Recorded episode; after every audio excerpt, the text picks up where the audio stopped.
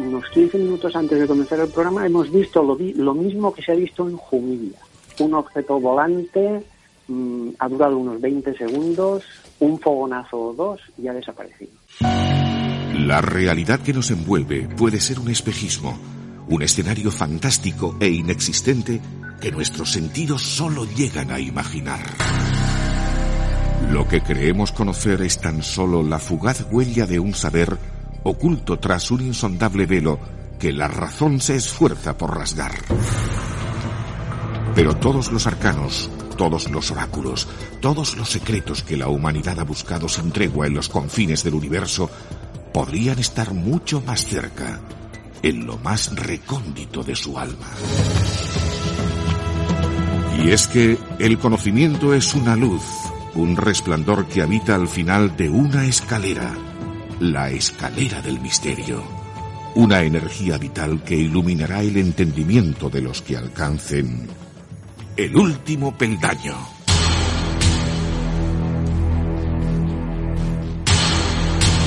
El último peldaño. Dirige y presenta Joaquín Abenza.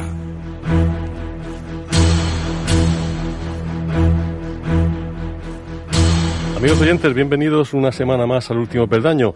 Hoy vamos a comenzar, como ya va siendo habitual en estos programas previos a esa gran noche de los ovnis, pues dando un repaso a los preparativos, a lo que estamos haciendo para que esa noche, la noche del 21 de julio, sea una noche perfecta, una noche especial.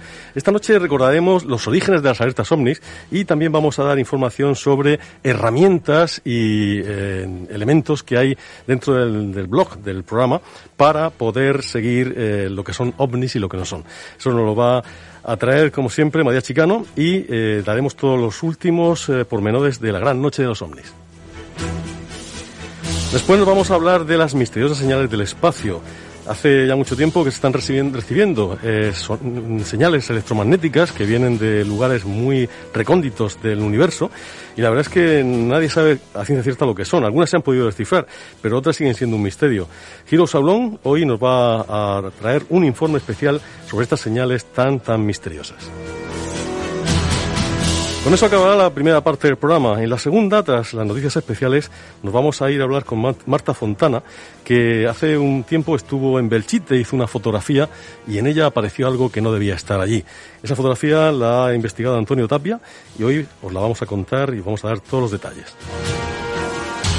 Estos son los temas de Paco Valera que se encuentra ante el control y ante el micrófono Joaquín Avenza. El último peldaño estamos en la montaña Santa Ana, pero bueno, a eso de las 11 menos 20 hemos visto, yo llevo unos prismáticos y estaba observando hacia el cielo y tal, y de pronto ha habido un fogonazo y ha salido una luz como de la nada, un punto blanco que ha seguido todo el firmamento hasta que prácticamente ya lo, he perdido. Iba a dirección para más o menos eh, oeste-norte, era la dirección de entre Ciesa, de para Yecla, pasando por encima de Jumilla. Más o menos esta es la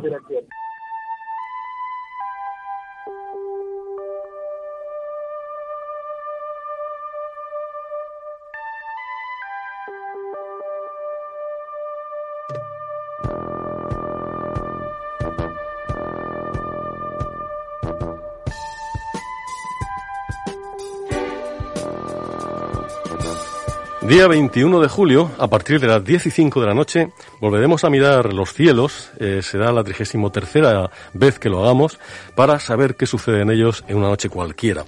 Y esta noche, esta, esta serie de capítulos que estamos dedicando a contar, pues precisamente eso, qué son eh, estas alertas, eh, cómo surgen, por qué las hacemos y cómo hay que realizarlas, os queremos hablar del el comienzo, os queremos hablar del el inicio.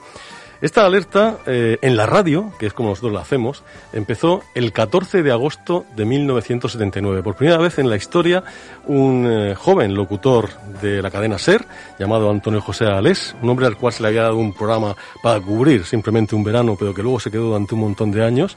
El programa se llamaba Medianoche, aunque el primer año se llamó Verano Noche. A partir de, de ese éxito que tuvo pasó a llamarse Medianoche. Eh, aquel programa ya mítico, un programa que hizo escuela, un programa al cual todos los que nos dedicamos a esto del misterio en la radio le debemos prácticamente el origen, pues se le ocurrió qué pasaría si ponían un montón de personas juntas a mirar al cielo y se conectaban a través de teléfonos, porque en aquel momento pues no había teléfonos móviles, eran teléfonos fijos. Y bueno, pues la gente de cabinas telefónicas, desde pisos, desde terrazas, pues eh, conectaban con Radio Madrid y le iban diciendo al programa a medianoche lo que estaban viendo en cada lugar. Nosotros estuvimos en la región de Murcia, coordinamos a un grupo de radioaficionados que a su vez estaban coordinando grupos de observación y pudimos esa noche ser parte de esa historia. Así nos daba paso Antonio José Alés aquella noche mítica cuando todos estábamos mirando al cielo por primera vez.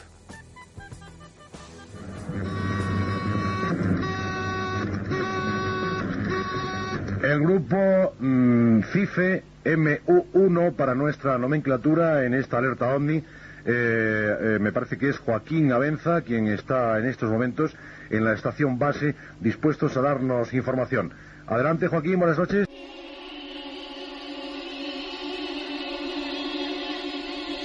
Se pueden ustedes imaginar la emoción, la emoción de estar, eh, pues, eh, varios millones de personas, porque aquello cuando se hacía, pues era así. Eh, solamente había un programa que se dedicaba a estas cosas, solamente había una referencia y todos estábamos pendientes de lo que decía el maestro Antonio.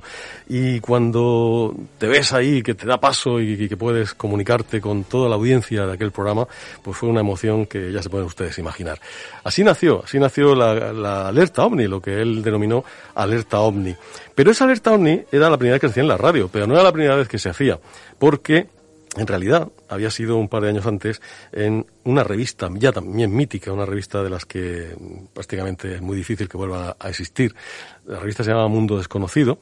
Eh, su director era Andrea Faber Kaiser, y ahí trabajaba un jovencísimo periodista llamado Jesús Beorlegui, que se le ocurrió pues eh, intentar averiguar qué pasaba cada vez que Marte se acercaba a la Tierra. Saben ustedes que había una hipótesis, una hipótesis llamada marciana, que decía que como Marte tiene un ciclo bienal que cada dos años se acerca a la Tierra, cuando se encuentra en oposición, eh, lo más, eh, digamos que muy, muy cercano con respecto a las órbitas del resto de ese tiempo, pues había estadísticas que apuntaban a que seguramente los ovnis podían acercarse a la Tierra cuando Marte estaba cerca. Es decir, que en los meses posteriores a el, momento de máxima aproximación, empezaban a darse un pico de avistamientos en todo el mundo. Pues para ver si eso era verdad, eh, convocó una alerta ovni, precisamente con, con un ciclo, con, un ciclo de, aproximación, y durante varios meses, claro. ¿Y qué hizo? Pues decirle a todos los grupos que leían su revista, a todos los grupos eh, ufológicos del, mundo, del mundo, porque la revista era internacional, que estuviesen pendientes del cielo y comunicasen cualquier avistamiento que tuvieran. El CIFE estuvo ahí, estuvo con ellos, con esa revista Mundo Desconocido, eh, con ese, ese, proyecto de Jesús Beorlegui, y por lo tanto, eh, hay quien piensa que, Antonio González inventó esto del nombre de alerta OVNI. Lo que hizo Antonio González fue la magistral idea de llevarlo a la radio y convertirla en lo que es hoy en día. Pero eh, la idea de la alerta OVNI y la idea del propio nombre de la alerta OVNI fue de Jesús Beorlegui. Y así fue como lo manifestó eh, en ese, eh, digamos, en, de alguna manera, con, esa eh, dignidad que le caracterizaba Antonio González, lo reconoció en una conversación que tuvo con el propio Jesús Beorlegui. Vamos a escuchar, si les parece, el momento en el que el propio Antonio González, pues, eh, le, admite delante de toda su audiencia y con Jesús Beorlegui como invitado de su programa que la alerta OVNI fue invento de Mundo Desconocido. Eh, si yo conseguí alguna fama en la radio fue a través de un programa que se llamaba Alerta Omni. Y quiero decir hoy que la primera vez que a alguien se le ocurrió semejante frase, pues fue precisamente a Jesús Beorlegui. ¿Es así o no, Jesús? Pues eh, sí, sí, efectivamente. Como muy bien dices, Antonio José, así fue. Sí, hace ya muchísimos años. Pues me gusta hacer justicia, ya lo sabes, Jesús, que me gusta hacer justicia. Pues esa, eso es la grandeza de los que nunca se apropian de nada que no es suyo, de los que nunca eh, pisan a nadie para conseguir más audiencia, de los que no necesitan eh, apagar luces de otros para brillar, porque eso es realmente cuando no se tiene un filamento incandescente, es cuando se hacen esas cosas, ¿no? Antonio González sí que lo tenía y, y lo que hizo fue innovar. Cogió ideas que estaban en otros ámbitos y los llevó al suyo, al ámbito de la radio, y creó algo magistral. Esa Alerta Omni, en la que estuvimos tantas y tantos aficionados a, la ufología. Y después, cuando Antonio José Alés, eh, pues acabó su programa, ya desgraciadamente pues ya falleció, pues algunos decidimos que era el momento de tomar el relevo para que aquello no se acabase. Y en el año 1991, Onda Regional de Murcia, con el programa El Último Peldaño, lanzó la gran noche de los ovnis. Y desde entonces hasta hoy, aquí estamos, y esta es la edición número 33. Y como suelen decirse en lo castizo, que nos quiten lo bailado. María Chicano, buenas noches. Hola, ¿qué tal? Muy buenas noches. Pues eh, vamos a contarle o a decirle a los oyentes qué, mm, qué cosas de utilidad tenemos en nuestra en nuestro blog para a todos aquellos que quieran participar en esta noche. Que bueno, lo único que tienen que hacer es mandar un correo a escalera del misterio arroba rtrm.es diciendo dónde van a estar y nos dan un teléfono de contacto para que podamos llamarles y que salgan a antena. Cuéntanos, ¿qué, qué utilidades tenemos ahí? Bueno, lo primero de todo, Joaquín, es que es una parada obligatoria que vayan al blog del último peldaño porque está todo muy bien explicado y, como bien decías, herramientas de identificación de objetos y fenómenos celestes y astronómicos, ¿no? Pues mira, podemos encontrar, eh, creo que todos se acordarán de esos vídeos que Antonio Tapia realizó, que es una clasificación de distintos tipos de avistamientos ovnis. Pues bien, ahí están todos y están como vídeo, como ejemplo para que la gente pues pueda ver qué tipos de avistamientos hay y cuál han visto ellos, ¿no? De una forma súper clara y muy visual, que a veces nos hace falta esa parte visual, ¿no? Para identificarlo correctamente. También algo que es obligatorio, Joaquín, es la ficha, una ficha para aportar la información sobre ese posible avistamiento. Se puede descargar perfectamente en el blog del último peldaño y hay información de todo tipo, como puede ser pues la hora, el tamaño, el color del objeto que, que se vio algo que creo que ayuda bastante a perfilar ese avistamiento, ¿no? Y luego esas fichas se pueden poner en común con otras y ver si es el mismo objeto o lo mismo que, se vio en el cielo, ¿no? También eh, recordamos esos Facebook Live, ¿no? Esos eh, directos que hacíamos en la plataforma de Facebook, donde aquí también pueden encontrar eh, varios, en concreto son dos, que hablan sobre los tipos de, de ovnis, hablando de la ufología, hablando de su clasificación algo bastante claro que creo que la gente pues se puede poner un poco para refrescar en estos días de cara a prepararse para la noche ovni que tenemos todos muchísimas ganas. Y además, como siempre vamos con el móvil de aquí para allá, como siempre queremos mirar el cielo, hay otras aplicaciones y herramientas que creo que son básicas para, para tener. Por ejemplo, la UFO Stalker, que es localizar en el mapa de Google Maps pues los últimos avistamientos de ovnis, puedes ver si hay algún avistamiento cerca de donde vives o de donde estás en vacaciones, que algo bastante útil. Y también hay uno que es n2yo.com satélite, que localiza pues directamente la Estación Espacial Internacional, los satélites que hay en el espacio, todo ese tipo de, de objetos. Y por último, de esta sección, eh, los aviones comerciales, que muchas veces se pueden confundir o pueden estar en el cielo. En la aplicación Flight Radar Live eh, luego lo escribo todo por si la gente quiere copiar y pegar y buscarlo en Google. Pues ahí se puede ver eh, los aviones y esas rutas comerciales que hacen. Y hay otro factor importante, Joaquín, que es el tiempo, que es el clima, ¿no? Que, que puede hacer ese día. Y también otros, si la gente no puede salir ese día y le apetece avistar otro, otra noche.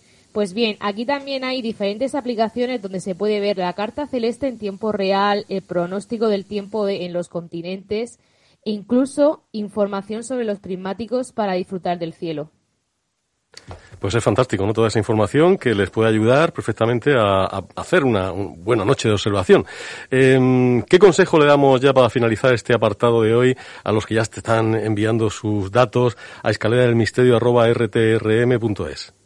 Bueno, aparte de eso, Joaquín, se me ha olvidado comentarte que se están formando ya grupos para la gran noche de, de los ovnis por toda España, eh, como por ejemplo en Mallorca, donde Domingo Hernández de Misterios de las Bareales, pues, pues está ya organizando un grupo que se reunirá en el parking del Santuario de Cura, en el Puig de Randa, para que la gente, pues, si se quiere unir a ese grupo o quieren hacer otros, que, que sepan que se puede perfectamente y que se va a pasar un rato divertido. Es importante que todos aquellos que quieran que demos los datos de su grupo, porque quieren hacerlo público, sabemos que hay algunos que quieren ir más íntimamente y no quieren pues eh, que demasiada aglomeración, y sin embargo hay otros que les gusta pues que vaya cuanto más gente mejor.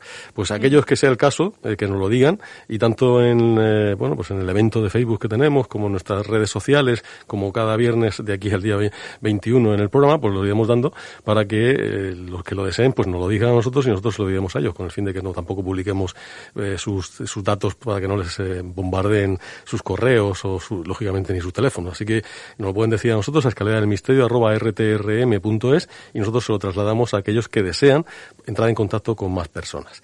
Pues eh, ya rápidamente, un minuto, ¿qué, qué, qué se te ocurre que se le puede decir para, para sacarle el máximo provecho a todo esto? Bueno, lo, lo, primero que vayan con la mente abierta, que si no se ve nada, Joaquín, pues no se ve absolutamente nada, no pasa, no pasa nada, valga la redundancia, ¿no? Que lo pasen bien, que vayan tranquilos, que vayan, como mucho nos pasa fotos muchas veces que van con la cena, con su bocadillo y que miren al cielo, tranquilamente, que charlen y que estén muy atentos de todos. Y yo creo que vamos a pasar una gran noche. Qué envidia, qué envidia esos que te mandan la foto de la cena, la tortilla, la cerveza. Nosotros estamos aquí a tope de trabajo con una, bueno, vamos, los compañeros que están haciendo las llamadas ya echando humo, eh, los que están aquí mm, recopilando las, eh, los avistamientos o buscando explicación a los mismos, pues ya, mm, como no te puedes imaginar. Y sin embargo, claro, te ves a esas personas tan relajadas ahí mirando al cielo. Nosotros lo hacemos luego, en agosto nos desquitamos y nos vamos una noche también a, a mirar el, cielo tranquilamente, pero eso hacerlo todos juntos como esas, esos grupos lo hacen, la verdad es que es maravilloso. Muy bien, María, pues eh, vamos a dejarlo aquí eh, por esta semana y, bueno, en la semana que viene daremos más detalles y más temas. Eh, seguimos con el programa.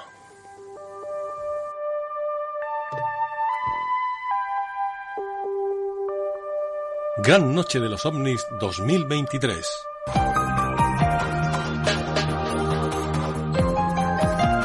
Viernes 21 de julio, a partir de las 10 de la noche, Onda Regional de Murcia, a través del programa El Último Peldaño, te invita a vigilar el cielo a la búsqueda de objetos voladores no identificados, en la 33 edición de la tradicional Alerta OVNI. Si deseas participar, envíanos un correo electrónico a escalera del misterio rtrm.es, indicando tu lugar de observación y un teléfono de contacto. Gran Noche de los OVNIs 2023. Vuelve a vivir la aventura de la radio en Onda Regional de Murcia.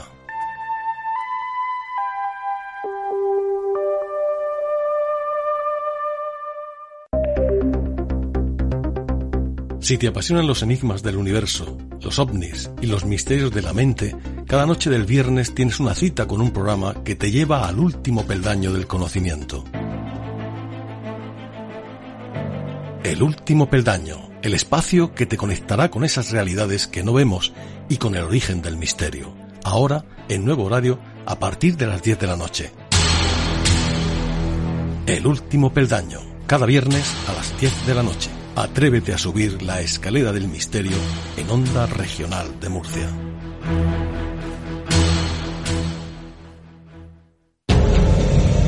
El último peldaño.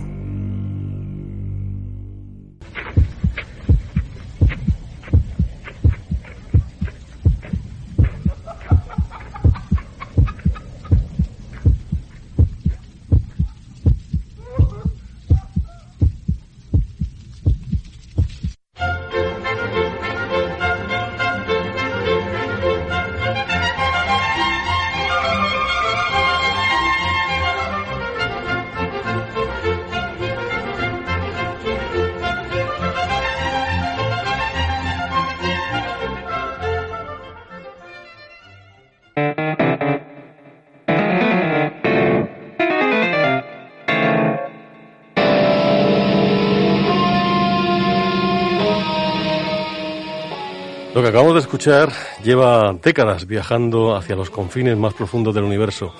Es una señal terrestre para los extraterrestres, algo que va a bordo de naves construidas por el ser humano y que entre otras cosas llevan latidos de corazón, eh, voces de niños, eh, saludos de los mandatarios, música de, la, toda, de todo tipo, fundamentalmente clásica, y todos aquellos sonidos que alguien que no sabe lo que es la Tierra podría necesitar para hacerse una idea de dónde proceden esas naves y esas señales.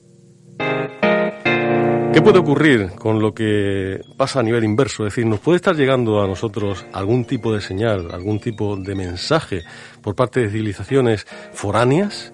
Eh, esas eh, extrañas eh, señales que han llegado, sobre todo la, más conocida, la que, la que, nos llegó el 15 de agosto de 1977 en aquel radiotelescopio de Big Earth en Ohio, la señal WOW, de que ha tenido multitud de explicaciones, pero que ninguna es absolutamente convincente. Bueno, pues de todo ello vamos a hablar esta noche, porque seguimos sin saber si hemos o no recibido todavía algún mensaje de una civilización que no es procedente de nuestro planeta. Y para ello tenemos al autor de esta música que está sonando, Giro Saulón. Buenas noches, Giro. Hola, buenas noches. Te has preparado, un, como tú haces de vez en cuando, un dossier, un, un, estudio, una crónica de uno de los temas que más nos apasionan, y es eh, las señales de procedencia desconocida del espacio exterior. Y esta noche nos lo, lo vas a contar. Eh, empezábamos con el disco de las Voyager.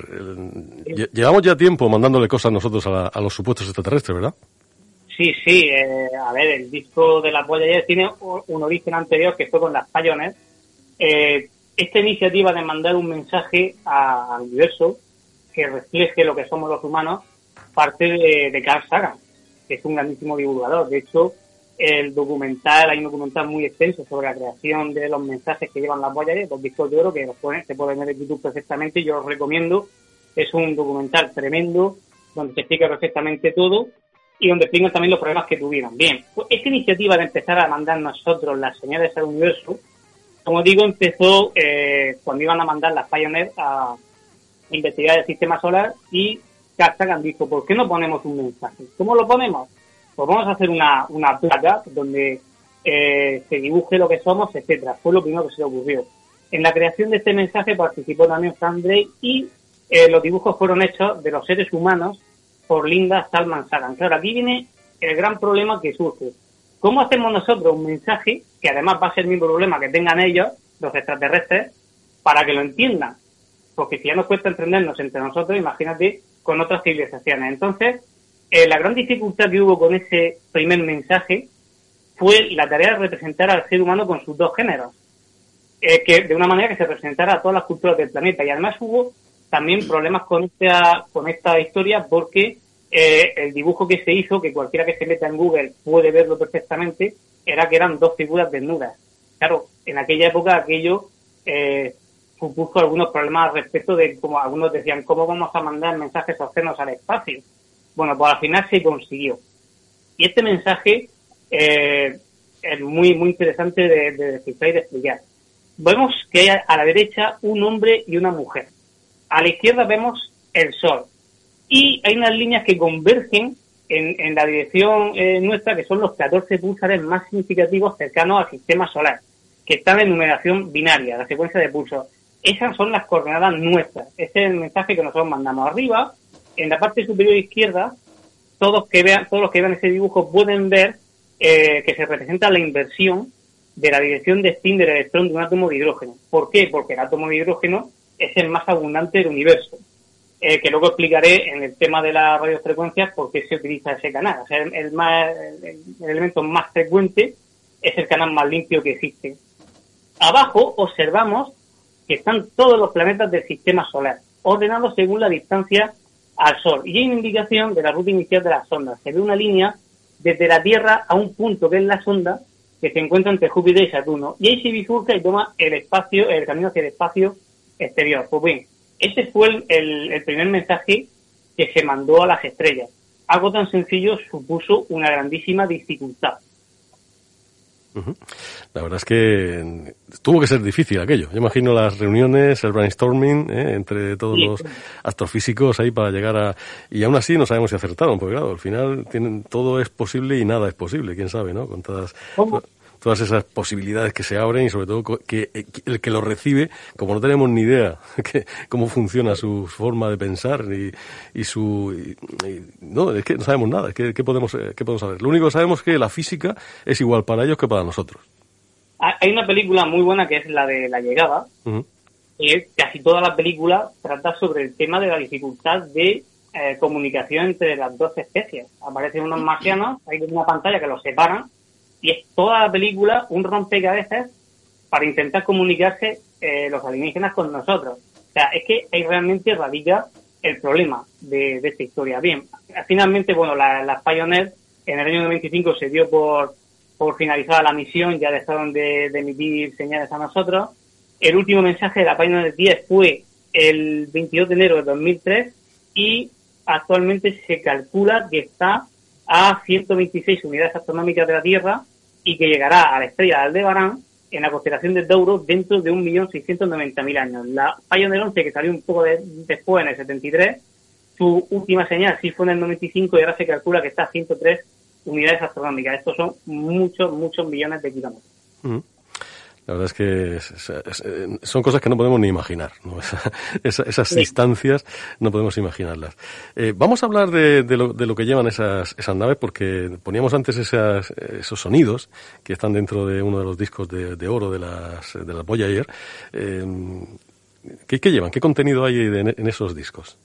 Bueno, eh, efectivamente llega el momento de las Voyager, que también son para inspeccionar todo el sistema solar. Cada Sagan vuelve a la carga y se va a llevar un proyecto mejor. Y entonces se le ocurre hacer un disco que se recubre de oro para que pueda resistir toda la radiación del universo.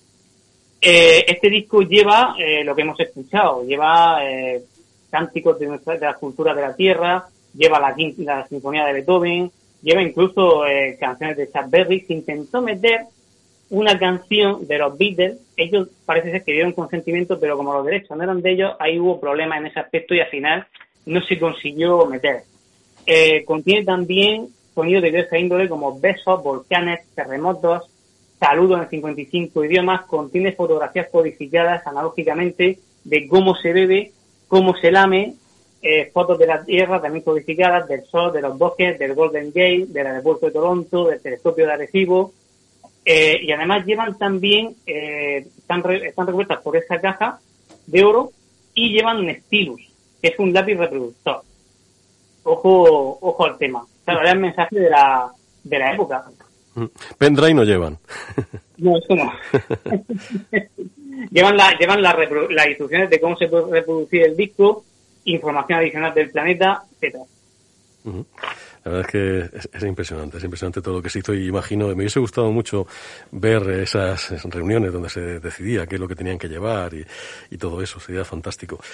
Pero mm, nosotros como, como, receptores estamos hablando de que hemos emitido, ¿no? De hecho, también se ha mandado eh, eh, alguna señal electromagnética, alguna señal de radio, fundamentalmente a través del, radiotelescopio de Arecibo, antes de que, quedara fuera de uso, y de otros radiotelescopios, pero... Mm, vamos a ponernos en la parte receptora. Hace mucho tiempo que el proyecto SETI está buscando pues eh, una señal que sea inteligente, que sea de fuera de la Tierra y hasta el día de hoy no hay ninguna que podamos decir a ciencia cierta. Pero ¿cómo esperaríamos nosotros detectar esas señales? Lo normal sería eh, mediante una ráfaga rápida de radio, que se llama como Fast Radio Burst en inglés. Estos son, en, en radioastronomía, es una ráfaga rápida de radio, es un fenómeno astrofísico de gran energía de origen desconocido que se manifiesta con un pulso de radio fugaz que dura unos milisegundos. Eh, actualmente ya empiezan a clasificarse como repetidoras o únicas. Hasta hace mucho se consideraban como algo único, pero se está comprobando que son eh, que se repiten. Entonces esperamos recibirla, el, como he dicho antes, en la frecuencia del hidrógeno neutro, porque el hidrógeno es el elemento eh, más abundante en el espacio exterior. Esa frecuencia es la de 1420,4056 megahercios. Claro, se considera que una civilización extraterrestre avanzada conoce perfectamente el universo, ha hecho ya investigaciones de radioastronomía y ha descubierto lo que nosotros, que ese es el canal más limpio porque es el más abundante. Evidentemente se podría recibir en, infinidad de otro tipo de, frecuencias, pero esa es la que proporciona un canal más claro y más limpio para poder eh, recibir señales y enviarlas. Sin embargo, eh, ya hay algunas candidatas y una es bastante antigua. Una es del año 1977, ya está crecidita. La famosa señal WOW. Vamos a, antes de que hablemos de ella, hay que decir que la señal WOW es un, eh, por la época en la que se recibió, no, eh, no se trabajaba todavía con la electrónica que, que, trabajamos hoy en día, obviamente, y sobre todo con la informática.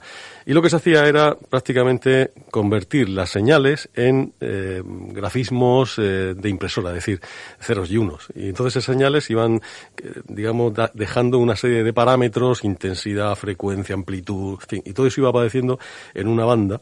Y ya, ya verán ustedes por qué se llama señal wow, nos lo va a contar enseguida Guido Soblón. Pero lo que sí le voy a hacer es una cosa que pocas veces se ha hecho y pocas veces yo lo he oído poquitas veces. Y es que a través de, las nuevas tecnologías se ha convertido, esto, esto no fue así, pero se ha convertido a la mayor aproximación posible lo que podía haber sido esa señal si hubiésemos podido captarla y grabarla con eh, una grabadora electromagnética. Es decir, que en vez de tener esas notaciones de ceros y unos, hubiésemos tenido directamente pues la señal electromagnética convertida a sonido, que es lo que vamos a escuchar ahora. Vamos a escuchar un fragmento, porque es mucho más larga, de lo que sería la señal wow.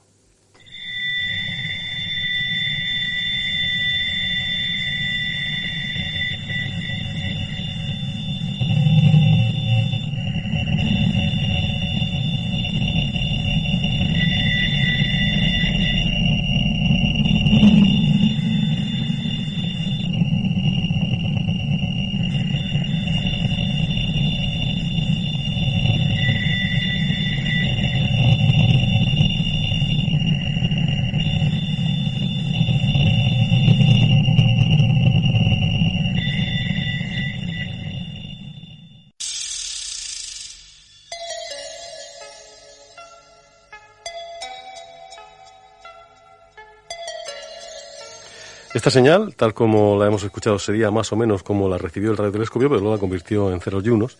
Y esta fue obtenida en el 15 de agosto de 1977. Por lo tanto, es probablemente la primera, o de las primeras, que se puede considerar como candidata a señal extraterrestre. ¿No es así? Sí, sí, efectivamente.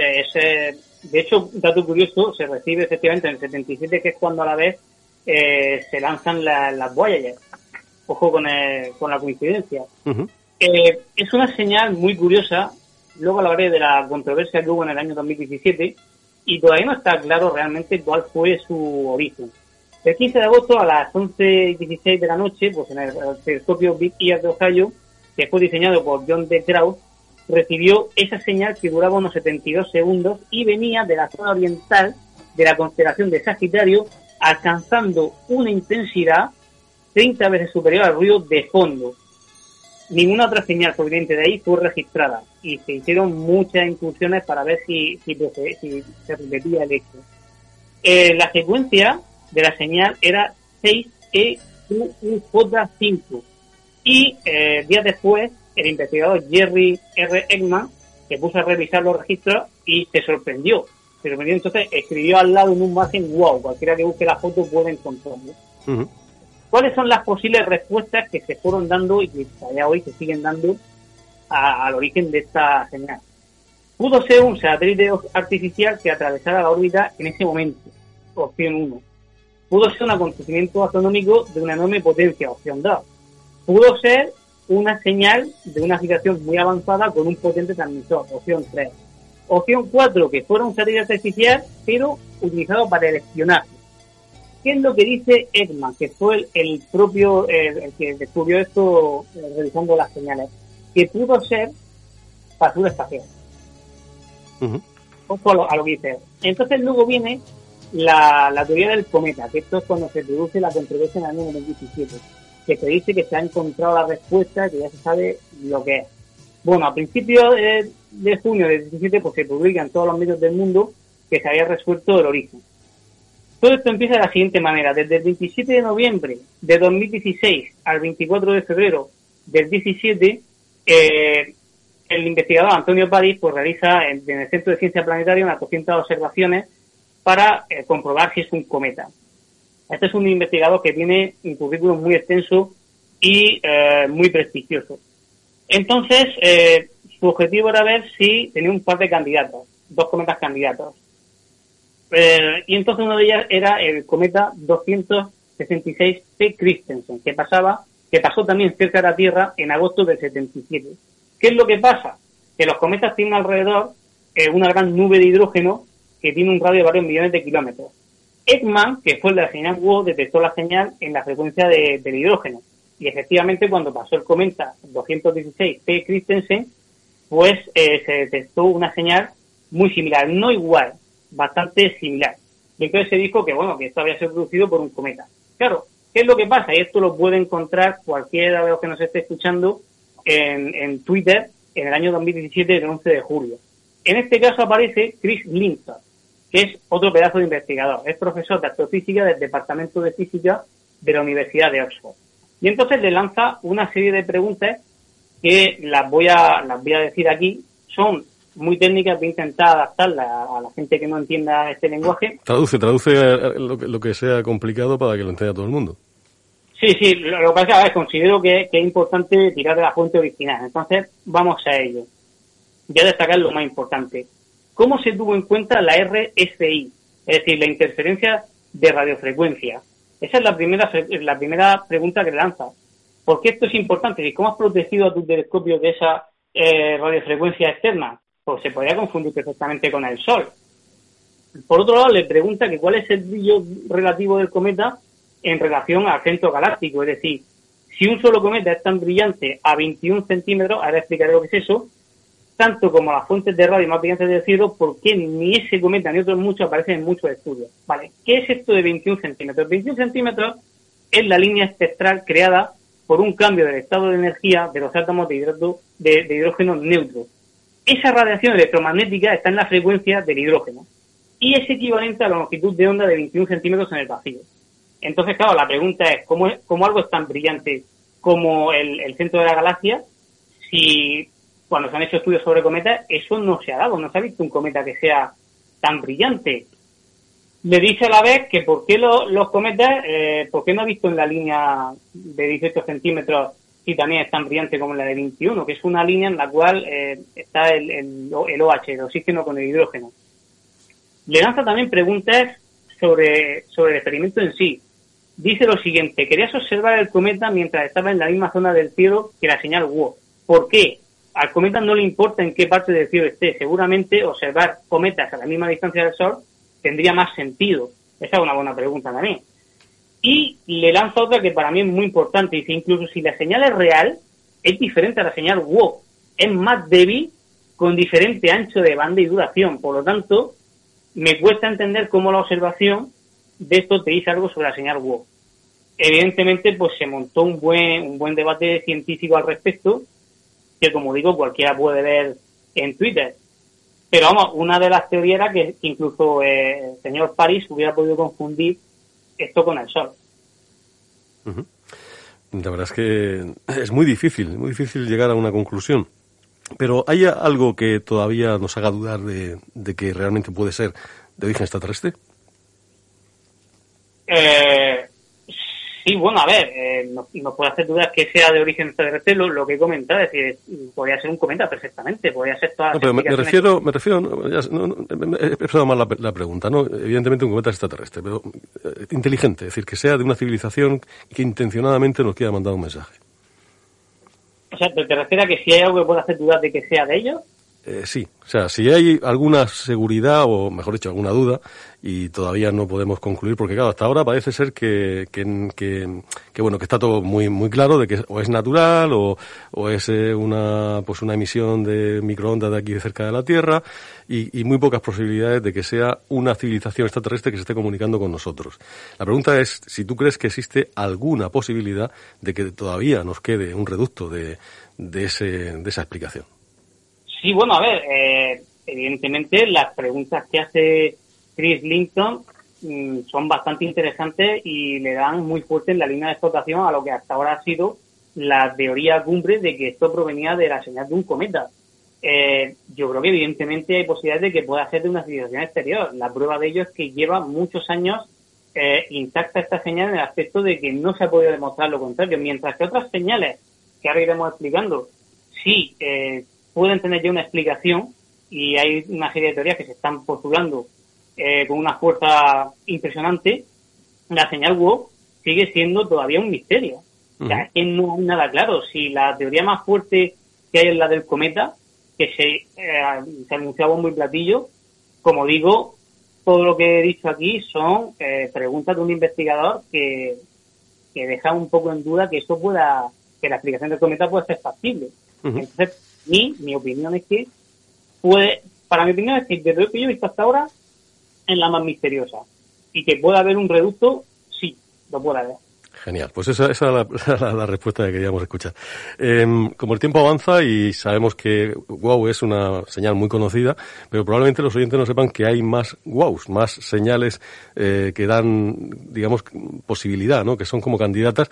Todo eso sin saber los eh, miles probablemente de gigas que hay eh, almacenados en el proyecto SETI y que todavía no han sido procesados, que están eh, por falta de presupuesto pues ahí guardados de lo que han estado recibiendo los radiotelescopios del mundo y que no se ha podido procesar por, por falta de recursos. Pero en cualquier caso sí que hay más señales que podían tener eh, cierto nivel de candidatura a, a ser señales extraterrestres y me gustaría que no las contases. Sí, bueno, ves un inciso, eh, lo que has dicho de la cantidad de información que hay ahora mismo con la irrupción de la inteligencia artificial, que es que está avanzando a pasos acelerados cada mes. No estamos hablando de cada año, sino cada mes. Está, fijaros, el chat GPT hace cosa de seis meses, mucha gente lo criticaba porque era un desastre y ahora ya casi que una persona hablando. Pues eh, la inteligencia artificial se está empezando a utilizar para hacer barridos de, inmensas cantidades de información para poder dilucidar eh, cuál puede ser de un tipo qué señal puede ser un tipo o cuál puede ser de otro tipo. O sea que esto, eh, si ya del año 2020 empezó a avanzar mucho, ahora va a avanzar a un ritmo gigantesco. Pero efectivamente, volviendo a otras señales tenemos por ejemplo en el año 2020 el objeto de Andy. El nombre original es ASKAP J1736082-321635. ¿Por qué se le llama así? Bueno, fue en honor a Peter Wang, que, era de la, que es de la Universidad de Sydney de Australia, a quien se le conoce como Andy. Bueno, pues él y sus colegas detectaron seis veces eh, unas raras emisiones, que son las que he dicho, entre enero y septiembre de 2020. Lo, lo hicieron utilizando el radiotelescopio Australian Square Kilometer Array Pathfinder y más tarde también lograron hacer más observaciones con otro radiotelescopio que está en Sudáfrica que se llama el MIRCAT. Voy a leer eh, resumidamente el abstract, el resumen del, trabajo científico, en el cual al final se dice qué podría ser esta señal. El abstract reza de esta manera y cualquiera lo puede encontrar también en Internet. Reportamos el descubrimiento de una fuente de radio altamente polarizada, altamente variable y de espectro pronunciado, con el nombre que he dicho antes, localizada a menos 4 grados del centro galáctico en el plano galáctico. La fuente fue detectada seis veces entre 2020, o sea, entre enero de 2020 y septiembre de eh, 2020. Se monitorizó la, fuente eh, también con el telescopio MIRCAT, que al final acabó detectando este telescopio la señal el 7 de febrero de 2021. ¿Qué es lo que le pasaba? Que eh, tenía un, hasta un 80% de polarización lineal y después se desvanecía rápidamente con una escala temporal de un día sigue el Astra al final y dice, discutimos las posibles identificaciones, incluyendo una estrella de masa objeto subestelar con una luminosidad infrarroja extremadamente baja. Otra opción, un pulsar con pulsos ensanchados por dispersión. Otra opción, un magnetar transitorio o un transitorio de radio de centro galáctico. Pues bien, dice después, ninguno de ellos explica completamente las observaciones, lo que sugiere que esta, eh, esta señal recibida puede representar parte de una nueva clase de objetos que se están descubriendo a través de estudios de imágenes de radio. Mm. La teoría actual que más se está eh, posicionando, que mejor se está posicionando, es que posiblemente muchas de estas señales estén causadas por las últimas explosiones de las últimas etapas de vida de las estrellas pues eh, vemos como siempre, eh, lógicamente, están las explicaciones astrofísicas naturales y luego pues queda la puerta abierta a, otras, a otras alternativas. Vamos rápidos, que nos quedan muy poquitos minutos y me gustaría que diésemos un repaso al resto de las señales. Vale, vamos rápido. 2021. Eh, también otro equipo dirigido por la doctora Inés Pastor Mazuela, pues eh, en, el, en, el, Instituto de Astronomía Anton Panekot de Amsterdam, logra también captar varias de estas FRBS eh, muy bajas, nunca antes experimentadas. Esto fue un, descubrimiento bastante potente.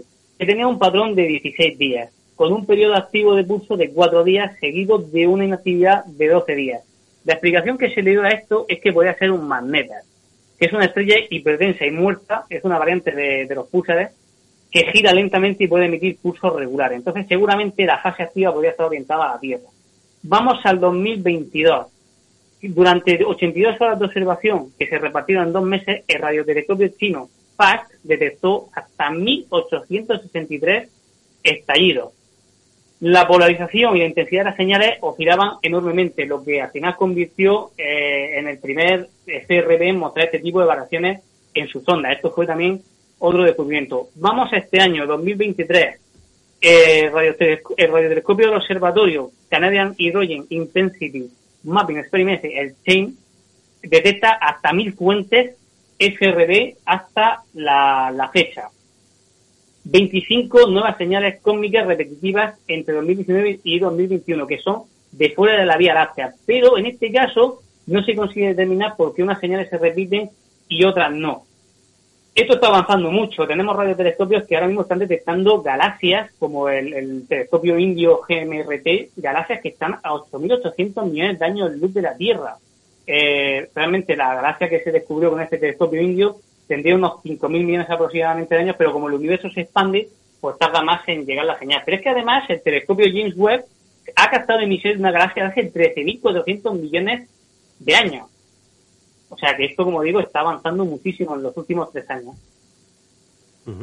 Es impresionante. Y como, como dice Enrique Lucas aquí en la nota, eh, estamos hablando de cosas que nos llegan, pero que son eh, remotas en el tiempo. Es decir, que claro, que si, que si la velocidad de la luz pues eh, es constante en el universo, pues las cosas que están a 100 años luz es que vienen de hace 100 años. Por lo tanto, si esas galaxias se encuentran tan remotos a tantos miles de años luz, pues estamos recibiendo lo que ocurrió en esas estrellas hace un tiempo que probablemente a lo mejor ya esté ni existe, ¿no?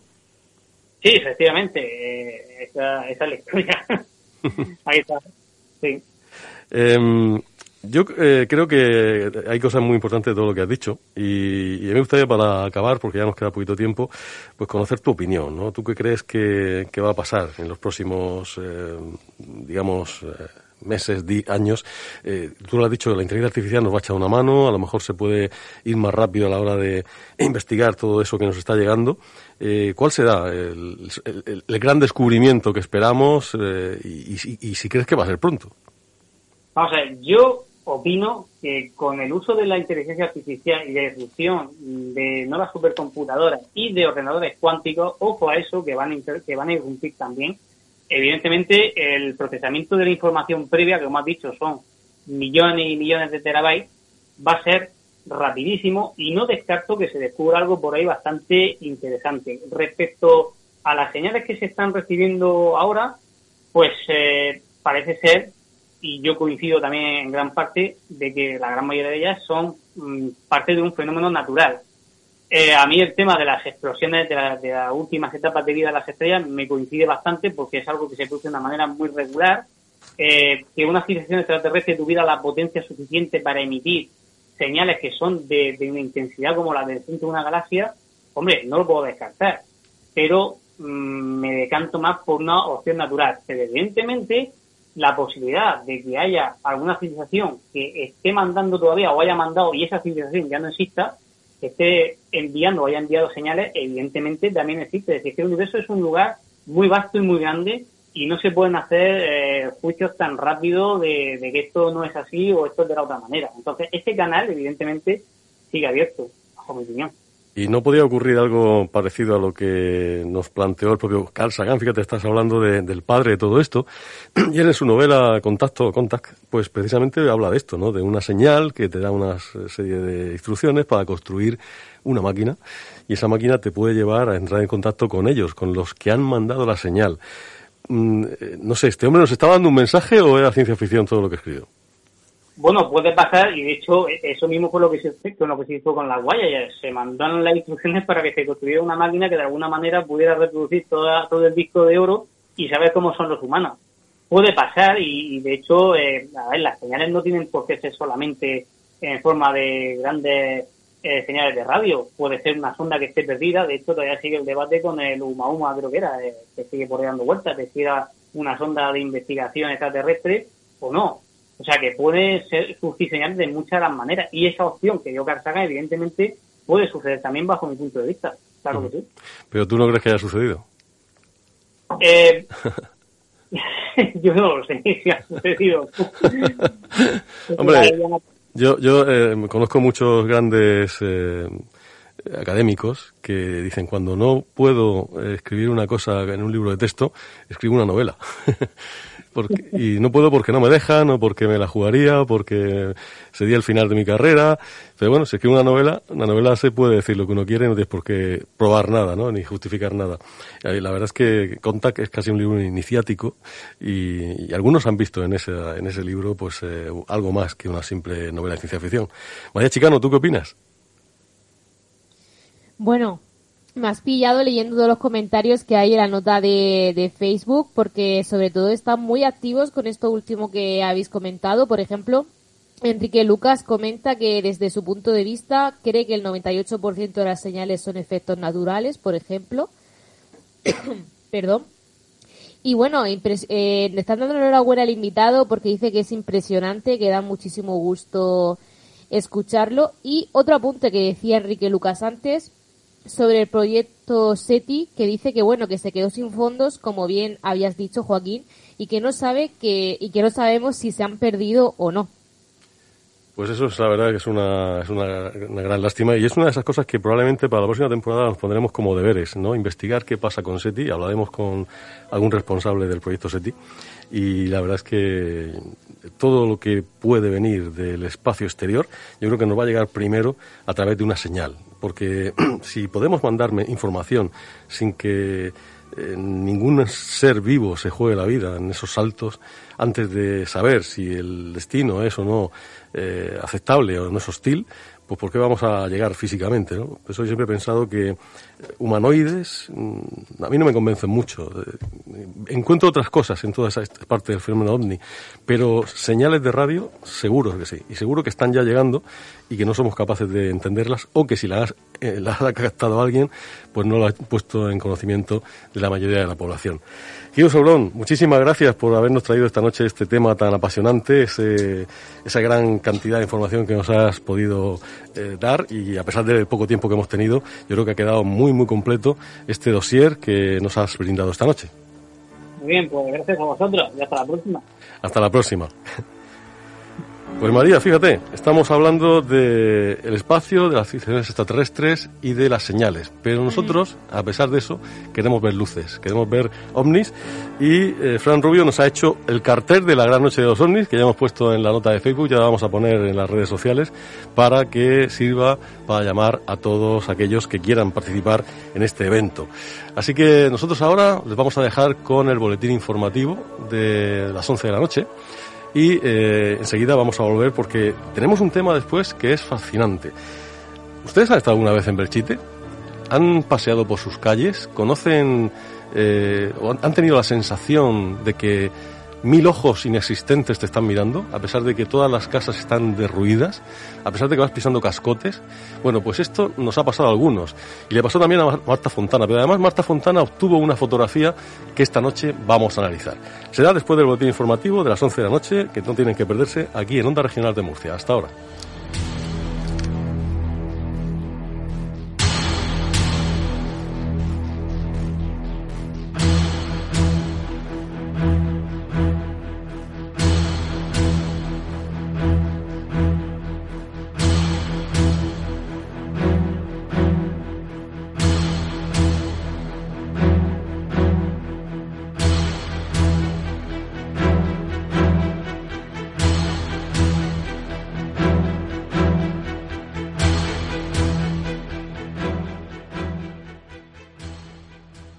Plaza Pública, El Mirador, En Juego, Músicas en la Memoria, Tarde Abierta, El Último Peldaño, El Rompeolas.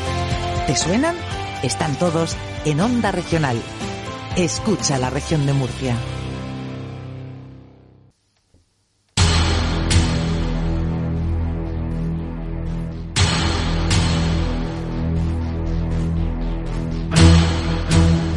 Amigos oyentes, bienvenidos a esta segunda parte del último peldaño. Vamos a enseguida hablar de un extraño caso ocurrido en Belchite, una fotografía que no tiene explicación y que Antonio Tapia nos va a analizar, la hizo Marta Fontana.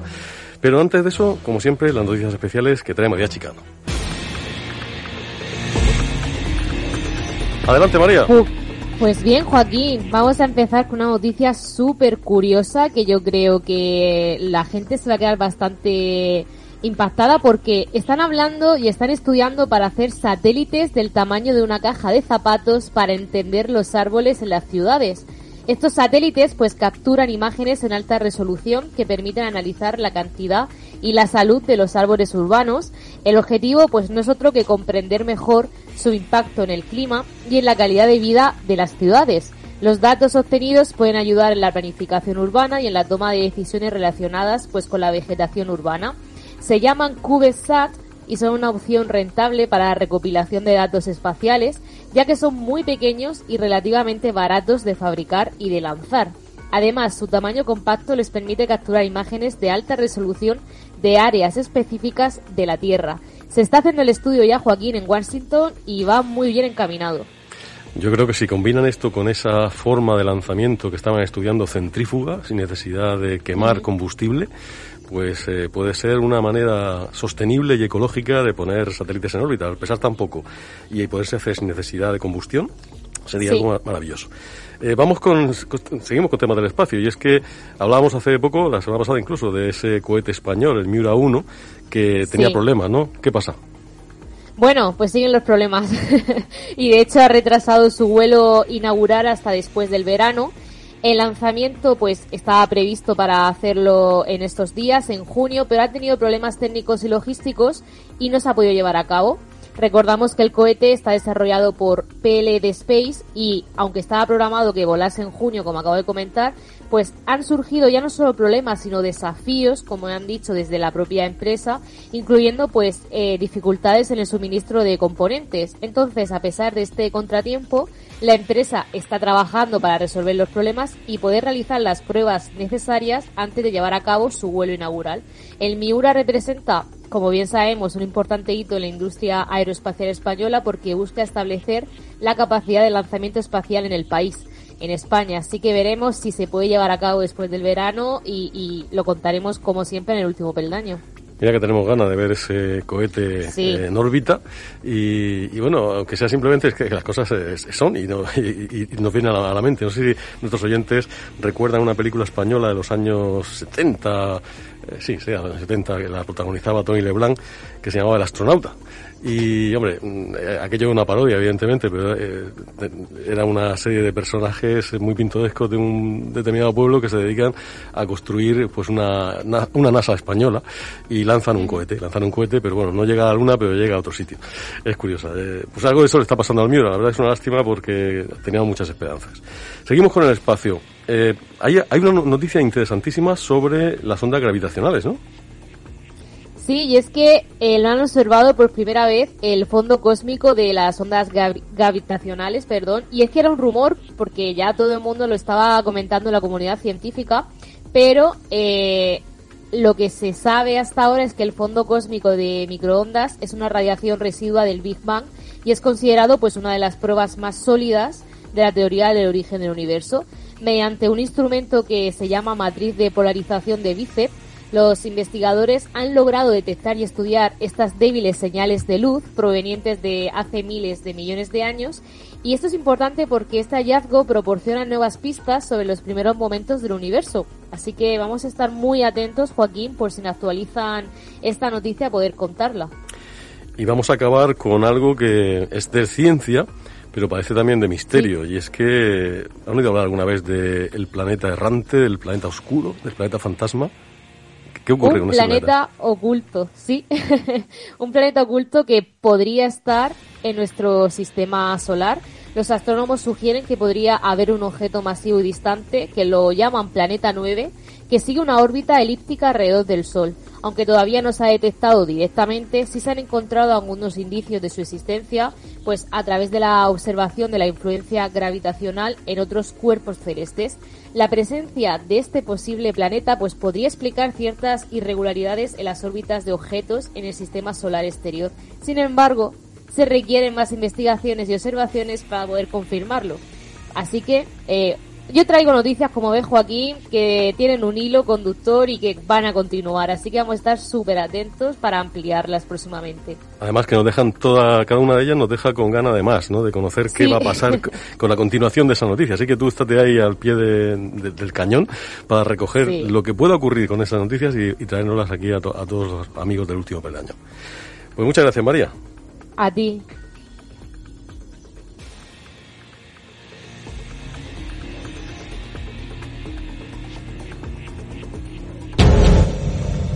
El último peldaño.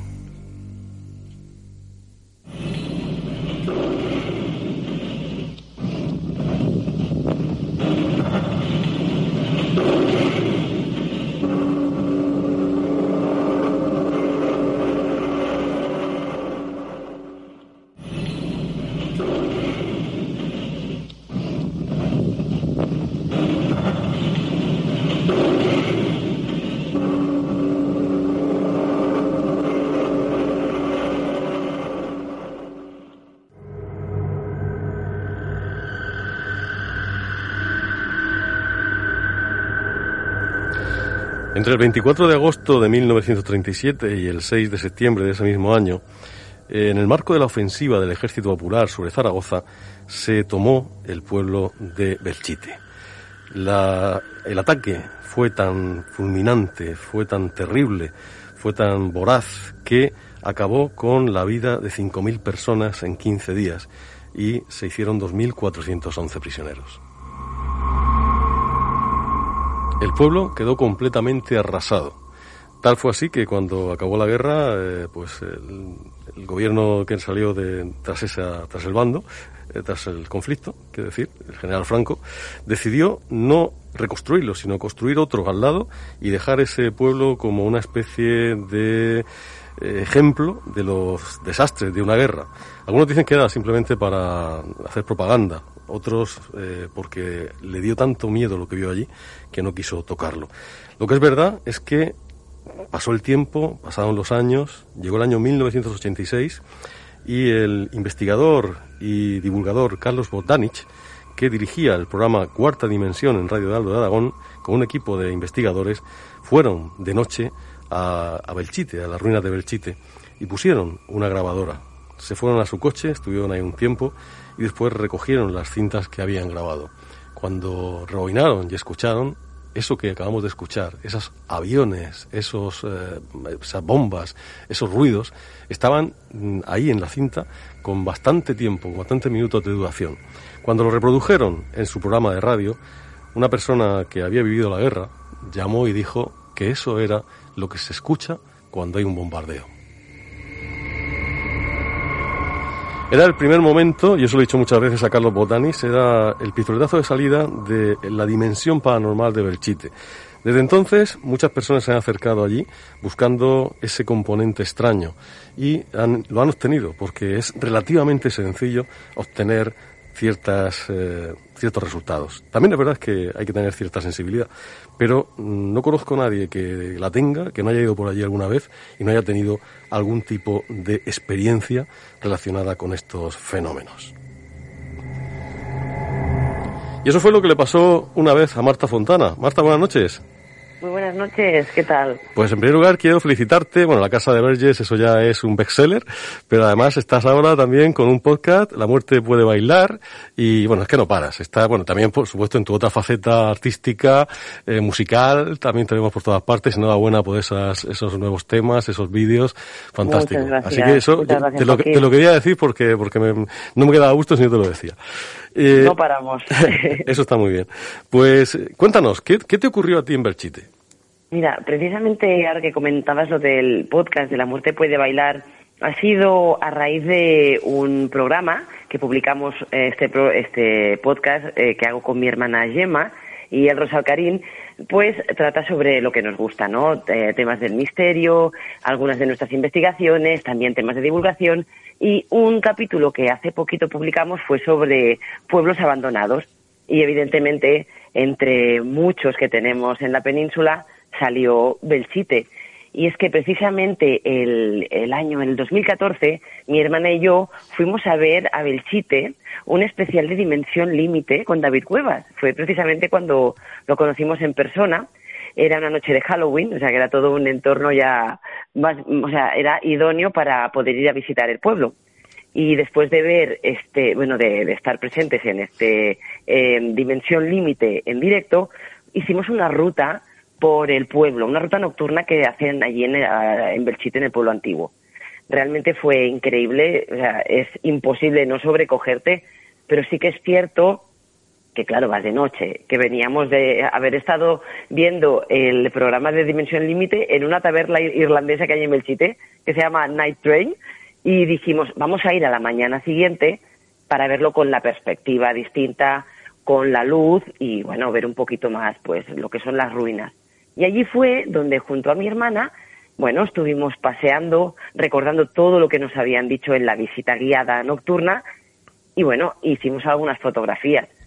Sin más, volvimos a Barcelona, pues con esa sensación, ¿no?, de que es lo que tú comentabas, tienes que ser una, piedra para que no te sobrecoja, no te simplemente con saber lo que allí ha pasado ya te emociona. Pero eso que tú decías, ¿no? Tener una cierta sensibilidad es que, es que se, se nota, se palpa en el ambiente. Bueno, en definitiva, cuando llegamos a Barcelona, mi hermana analizó las fotografías de su móvil, que es un móvil de una, bueno, un móvil de hace 10 años prácticamente, de una gama básica, pero en definitiva, ampliando con la lupa, con el visor de imágenes, amplía una panorámica que hicimos de una calle y dice, ¿pero esto qué es? rápidamente pelos de punta porque se capta una sombra que podríamos decir que tiene una forma antropomorfa que es más opaca y densa en el núcleo y se va difuminando y evidentemente no tienes que tener mucha imaginación para intuir una silueta. Tremendo, eso lo vamos a ver enseguida porque vamos a poner la foto y vamos a poner también el estudio que ha hecho Antonio Tapia. Antonio, buenas noches. Hola, buenas noches, Joaquín.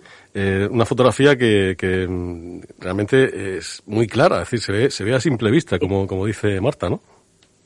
Sí, sí, es una, bueno, hay como una, una distorsión, es una, una foto que, que se nota que está como saturada de luz, ¿no? Está muy blanca, y entonces se ve, eh, pues en, el lado, digamos, de la, de la derecha, hacia media altura, eh, pues se ve como un borrón que en principio pues puede ser como si, si no si no le prestas atención puede ser como una mancha de, un, mal revelado o algo así o como si hubiera una, una planta o, o, algo que en las fotos antiguas pues normalmente siempre hay alguna que, que sale algo extraño y mm. la verdad eh, luego a partir de ahí conforme te vas acercando pues vas viendo que, que, que, eso no es así que es una distorsión que hay sobre la realidad que, que existe o sea se ve la realidad y se ve algo que se distorsiona encima lo vamos a analizar enseguida. Yo antes de empezar a hablar de, la foto en concreto, te quería preguntar una cosa, Marta. ¿A ti te pasó lo que nos pasó a nosotros? Que además eh, nosotros fuimos con nuestros hijos hace ya hace algún tiempo y, la verdad es que, fíjate, fue el año 2011, quiero recordar, sí, año 2011 cuando estuvimos allí, el 23 de agosto además, con un sol que caía de justicia a las 11 de la mañana y entramos, en aquel momento se podía entrar libremente, no como ahora que está cerrado y que, en fin, tienes que buscar que, en fin, que te guíen y demás. En aquel momento estaba, estaba vallado, pero la puerta principal estaba abierta y tú podías pasar libremente. Bueno, pues, eh, todo fue entrar por la calle principal y, aparte de venirte una sensación de, de agobio, de una, una, presión en, el pecho, en la cabeza, en todas partes de lo que ves allí. Empiezas a pensar el, daño, el dolor, lo que tuvo que sufrir aquella gente. Pero es que aparte de eso, da la sensación de que aquellas ventanas semiderruidas, algunas otras del todo, hay ojos que te están mirando. Y, y los notas clavados, o sea, eh, tanto por todas partes. No sé si a vosotros os pasó eso. Eh, evidentemente es lo que te comentaba. Es primero esta sensación de desolación, de una tristeza enorme Evidentemente, sí, bueno, vas sugestionado, evidentemente conoces la historia, pero yo creo que tú pones allí una persona que no sabe qué ha pasado eh, por la noche, por ejemplo, que no se veían las ruinas y, y la sensación la tiene que percibir por muy, muy poca sensibilidad que tenga esa persona. Ahora, evidentemente, tú ves las ruinas, ya te puedes imaginar lo que allí se sufrió y, claro, es imposible, ¿no? Que la cabeza no, no empiece a, a recrear todo ese sufrimiento. Y sí que es cierto que te da la sensación que allí, allí aún, ahí aún ha quedado como impregnado, pues, toda, toda aquella tragedia. Es que yo creo que es casi normal que, que suceda en aquel enclave eh, fenómenos extraños o que se puedan percibir cosas extrañas. Desde luego, si la teoría esa que muchos eh, parapsicólogos defienden de la impregnación, de esa energía residual que se, que se queda en los sitios cuando pasa algo, fíjate, si, si tanta gente falleció no solamente la que falleció, sino la que sufrió durante tantos días, eh, pues ese, ese, no poder salir, que cuando salían les disparaban, que para ir de una casa a otra empezaban a romper los muros, y cuando salían algo, entonces el francotirador les hacía caer, las bombas que no dejaban de, de, de caer sobre el pueblo, todo eso eh, evidentemente hizo emitir una gran cantidad de, de agobio, de, de, miedo, que se fue como impregnando en el ambiente y eso queda ahí. Esa es una teoría eh, que para la psicología está, está bastante aceptada por parte de algunas corrientes. Bien, Antonio, vamos a ver. Eh, vamos a analizar la fotografía de Marta. Eh, bueno, la, la, hizo Gema, ¿no? La fotografía fue, fue tu hermana. La fotografía la, la, hizo mi hermana, que sí. la, la que tenía el móvil. Sí, sí. Estábamos las dos, no había nadie más. Que es lo que tú comentabas, nos tuvimos que colar, ¿eh? Porque no se podía entrar por, por la mañana. Pero la hizo ella y luego la descubrimos esta, esta sombra. Pues vamos a ver. María José vais poniendo las fotografías para que las vayamos viendo y, y Antonio, cuéntanos, ¿qué, ¿a qué conclusiones has llegado tras hacer tu análisis de, de esta fotografía? Bueno, pues eh, tenemos que llegar hasta el final porque es muy curioso. Además, Marta y tú te vayas a sorprender porque hemos descubierto algo de última hora que, que le da un giro totalmente inesperado a esto. ¿Vale? Y súper chulo. Vamos a ver, nosotros, o sea, lo primero que hicimos fue coger esta foto. Marta pasó una imagen un poco más nítida que la que se ve, más cercana que la que ha puesto María José. Y a partir de ahí eh, podemos ver que en esa imagen, si nos miramos, vemos como que hay unos volúmenes dentro de esa, de esa nube, como unos volúmenes más claros, más oscuros, que contrastan con el banco que se ve en el suelo y con el muro que hay detrás. Y la viga negra que hay delante clavada en el suelo, ¿no? Entonces, bueno, esa estructura negra que se ve delante. Entonces, en esos volúmenes, pues parece como si hubiera una, una persona sentada en el banco, a la altura del banco. ¿Vale? Entonces, eh, si nosotros eh, la aclaramos un poco, que es la siguiente foto, una de las siguientes fotos que va a poner María, eh, María José, en esa, en esa foto vamos a ver cómo ese, ese perfil que se ve, eh, si eso es la siguiente, eh, se ve mm, se ve como se ve un, una especie de como de señor sentado en esa foto, sí, precisamente en esa, se ve como un señor sentado en el banco, pero es muy, muy tenue, muy tenue, ¿vale? Si pasamos a la siguiente foto, que es una ampliación sobre la anterior, veremos mejor cómo encima del banco, en la parte de, derecha del banco, podemos ver el, perfil de un señor con sombrero que se digamos que se proyecta sobre lo que es el muro de detrás. No sé si vosotros lo veis, o bueno, si los oyentes lo están viendo, pero me gustaría que en el chat pudieran comentarlo, porque se ve, vamos, a mí lo primero que veo es un, es un señor con una chaqueta oscura, con una, sobre una camisa blanca, que no puedo decir si lleva corbata o no, pero parece como si llevara una corbata blanca. ¿Vale? Eh, entonces, eh, luego lleva también un pantalón claro, ¿eh? Que tiene, en el que tiene, se, ve, se nota que tiene la pierna derecha cruzada sobre la izquierda, descansando por encima de la rodilla, y luego tiene la mano derecha apoyada sobre el muslo derecho. Vale, yo sé que a lo mejor así dicho todo de corrido es difícil imaginarlo, pero si miramos la foto, esta foto que, que, está ampliada, podemos ver cómo se ve perfectamente ese sombrero arriba, mucho más fácil, y el perfil de la cabeza bajo el sombrero, una línea blanca que baja, que sería lo que correspondería a la camisa, ¿eh? y luego vemos cómo delante hay como algo que, como una parte blanca que son los pantalones, serían los pantalones, ¿eh? sobre que estarían como una pierna cruzada encima de la otra. La típica postura de alguien que está sentado en un banco con un bastón o con algo, con las manos apoyadas y mirando hacia, hacia un lado, hacia el lado de la cámara. ¿Vale? Eso es lo que nosotros vemos. El tipo, el tipo de sombrero es un tipo de, de estos de ala media. Era, era precisamente el, el, tipo de sombrero que, que en esa época era el que mandaba, el que llevaba Humphrey Bogart y el que llevaba el Capone era un tipo que se llamaba el sombrero de, de Ara Media, que era un sombrero tipo Fedora. Y bueno, ahora, en- si eso, en- bueno, si María José pone, sigue avanzando con la foto, podemos ver los distintos tipos, estos distintos tipos de sombreros y vemos como ellos, pues cómo, coincide este estilo, el Fedora específicamente, cómo coincide con el tipo de sombrero que, que estamos viendo. ¿Vale? Tenemos que tener un poquito de paciencia porque Facebook se ha vuelto loco y está diciendo que alguna de esas fotografías infringe los eh, criterios de no sé qué, en fin, estas cosas que hace tan bonitas de vez en cuando eh, Facebook. sí. Pero las que hemos subido nosotros, Sí, sí, sí, es curioso, es curioso. las nuestras, o sea, las Claro. nuestras, nuestras fabric- ma- manipuladas por nosotros, Fo- que Fotos, son de- fotos que son, son propiedad de las hermanas Fontana, o sea que eso ellos no tienen, no tienen por qué, si ellas están de acuerdo, nadie más tiene que decir nada. Y sin embargo Facebook ya está diciendo, diciendo cosas aquí. Seguro que pongo una foto de lo que sea, que tenga copyright y no me dicen nada. En fin, es que esto... Bueno, es- pues entonces que no ponga la de los sombreros, porque... no, en eso no, en eso ha dicho nada.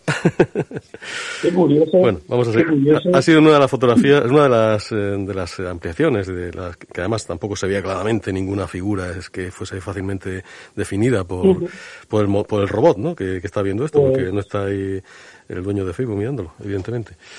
Eh, dice tu comentario. claro, no sé dice, ahora está en Facebook, pero es similar a otros comentarios que se han eliminado porque no cumplían nuestras normas sobre desnudos o actividad sexual. Dios mío, ¿Qué esto, dices? esto ya es. Claro, esto, esto sí que es un misterio. Esto sí, el Facebook sí que es un misterio de verdad. ¿Pero qué habrá O sea, Facebook en estas una, fo- una foto de, de manchas y, y luces y, y tal, eso no sé qué. qué bueno, ¿Os imagináis cómo tiene que estar de, ma- Increíble. de mal el robot en su cabeza? El algoritmo ha explotado. Sí, sí, sí, sí. Desde luego, la- lo que es la inteligencia artificial a veces nos supera. Sí, aparte. Entonces, ¿por dónde vamos? Porque ya, bueno, yo he puesto a continuación lo que he hecho ha sido un estudio eh, remarcando lo que es, el, digamos, los bordes de la de lo que es la de lo que es la figura que se ve, eh, acentuando por un lado la parte, o sea, primero haciéndola más oscura y lado una foto en comparación eh, con la que sí se ve, parece ser que esa sí se está viendo, y luego otra mm, que- contrastándola más clara eh, y también comparándola con la, con la foto con la foto digamos original.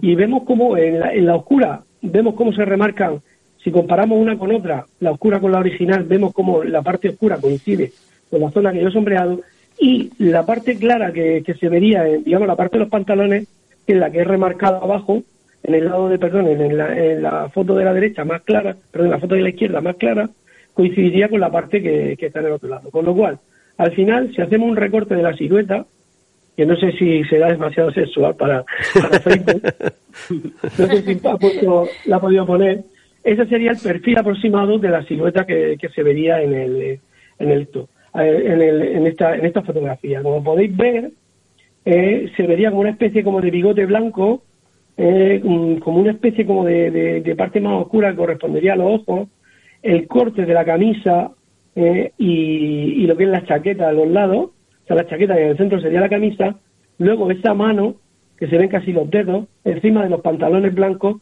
y cómo hay un pie que sale hacia adelante. O sea, creo que, que en, esta, en este recorte ya se ve bastante mejor lo que es, lo que sería la silueta. No sé si lo estáis viendo.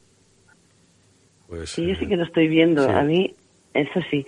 Claro, yo eh, tengo, o sea, voy a comentar que, claro, Antonio Tapia es un pintor excelente que tiene una visión espacial de las proporciones y, claro, cuando veo esto alucino porque todas las proporciones son correctas, mm, no hay nada forzado, no hay ninguna cosa que tú quieras. Evidentemente es una sombra, pero aquí has sacado muchos detalles que me quedo alucinada. Sí, de hecho, lo único está que todo en proporciones exactas. Sí, sí, sí, sí. Y respecto a la luz, es solo trabajo de Photoshop, de meterle más, más brillo o, o- contrastarla un poco más, afinar un poquito lo que es la, la- digamos, lo que es el- eh, la definición y digamos que no es ningún trabajo de, de construcción, o sea, de, de inventarme cosas, sino que sencillamente es, potenciar lo que ya de por sí contiene la Claro, imagen. claro, claro, claro. Es muy fuerte porque además eh, la, la actitud de, de este personaje, que ya le podemos llamar así, desde a partir Sí, de tu de tu aportación a esta fotografía, está como en otra vida, en otra realidad, realmente. Ni es a lo mejor consciente de que estamos allí. Nosotros no éramos conscientes de que él estaba allí. Mira, yo me acuerdo cuando íbamos a viajar, a viajar, a visitar el pueblo antiguo, se me acercó un niño de unos 11 años, que no sé si se me acercó por la cara que ponía de ilusión yo, y me dijo, en el pueblo viejo no hay nada. Y me quedé como, este niño, ¿por qué ha venido a mí a decirme esto ahora? Pero claro, no hay nada. Sí que hay, están allí, pero ellos no son conscientes de esta realidad y a lo mejor nosotros tampoco de la suya. Lo que captamos allí no estaba para que lo captáramos, no estaba para nosotras. ¿Entendéis lo que os quiero decir? Y la, la, la, esencia de esta postura de este señor me lo acaba de, de confirmar. Él está allí, en, en su pueblo, no el pueblo viejo, en su pueblo. ¿No es así? eso viene muy bien, muy bien para, para lo que vamos a contar después, que todavía no sabéis vosotros. Ay, a ver, es verdad. Bueno, entonces, bueno, yo si, si sigo explicando un poquito, buscando más cosas, pues me concentré en lo que es la cabeza, porque aparentemente es lo que mejor se ve, ¿no? Y entonces, eh, que, o sea, cuando la, siguiente foto ampliada, eh, vemos que pues, eh, se ve mucho más claro lo que sería el sombrero, un sombrero fedora de copa alto, y, y esa, esa oreja que se ve en el lado derecho, pero luego intuimos como que hay algo más delante como delante de esto. Y eh, acercándonos más, pues no sé si, si, vamos, a mí mm, no sé si será para Idolia o, será otra cosa, pero yo de pronto me veo justo, justo un poquito del centro hacia la derecha, me veo como un ojo súper abierto y una boca que corresponde al mismo bigote que corresponde, que tendría esto, eh, digamos como una imagen que se filtra y se cuela a través de ese, de todo ese mundo borroso, toda esa parte borrosa que se ve es como si estuviera sorprendida y como si estuviera viendo algo que no se explica, como si viera él desde otro lado, viera algo sorprendente. No sé si aquí, después, en las siguientes fotos que he ido poniendo, que no sé ahora mismo qué altura van, están, el momento están todas, me está ayudando, están, me está llevando están todas puestas ya, Antonio. ¿Cómo? Están todas las fotografías puestas. Ah, vale. Bueno, pues a partir de, de la siguiente ampliación vemos cómo van ampliando y ahora hay una, una serie, las dos últimas finales, vemos como una parte que está recercada, que están como, digamos, con un color más intenso, más oscuro en, la, primera imagen y luego más claro en la segunda, en el que vemos como si hay, como, como si hubiera una imagen de un rostro que nos está mirando, eh, tanto en una como en otra, y que se forma en, la propia nube donde está la cabeza de, ese de, esta persona, ¿no? ¿Marta? sí, sí, de ahora lo estaba mirando. Ostras. Claro, es, esto ya es, sí, como aquí dirían filamol prim, ¿no? Hilar, ¿Cómo se diría en castellano? Hilar muy fino, Hilar muy fino, ¿no? muy fino. Hilar muy fino, porque claro, es... Pero bueno, eh, evidentemente en la foto que habéis mostrado sí que se ve unos ojos y, se están sorprendidos. A lo mejor estaban sorprendidos de, de vernos a nosotras. Éramos lo extraño para, para él. De todas formas, hay una cosa que, pasa en este tipo de, imágenes que yo descubrí en, en, la, Casa de las Caras de Belmez.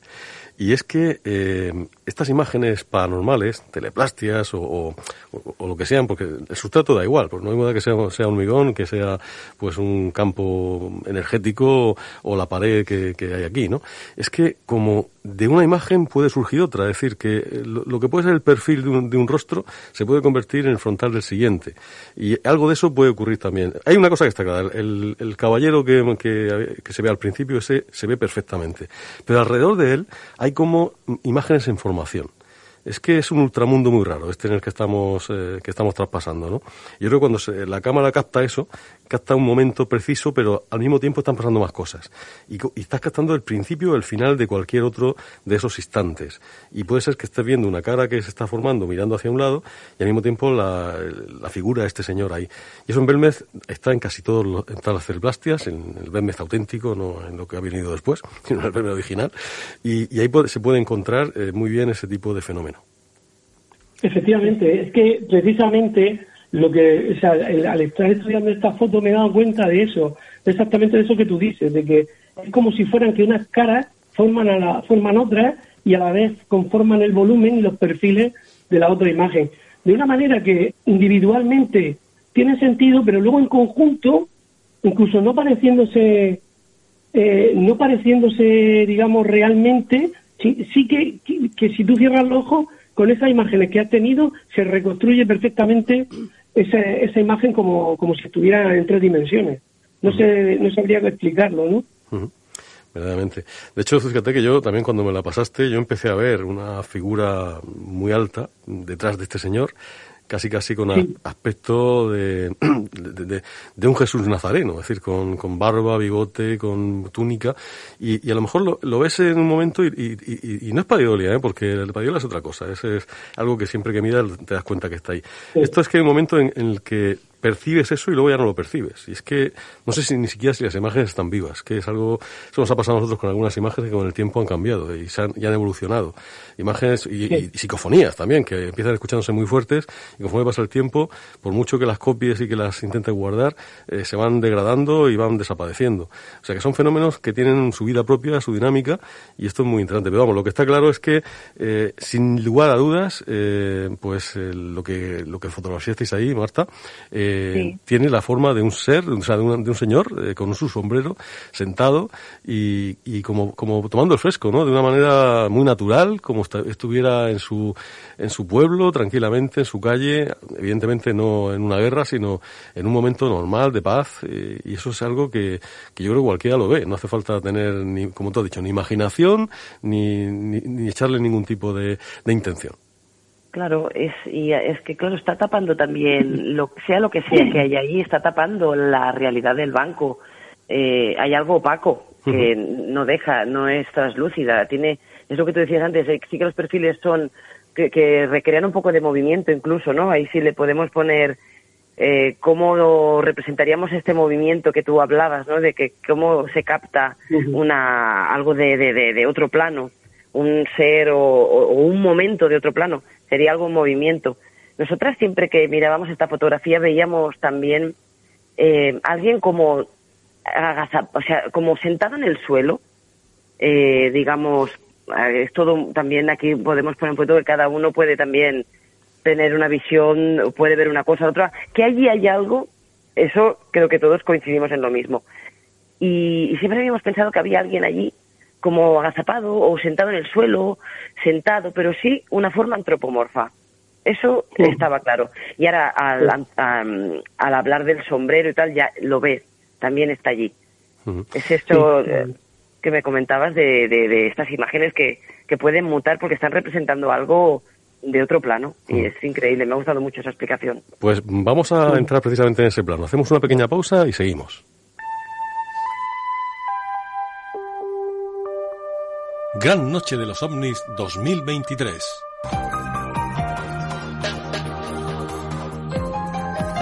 El viernes 21 de julio, a partir de las 10 de la noche, Onda Regional de Murcia, a través del programa El Último Peldaño, te invita a vigilar el cielo a la búsqueda de objetos voladores no identificados, en la 33 edición de la tradicional Alerta OVNI.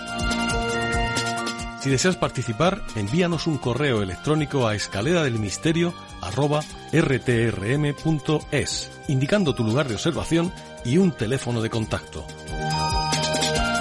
La Gran Noche de los OVNIs 2023. Vuelve a vivir la aventura de la radio en Onda Regional de Murcia.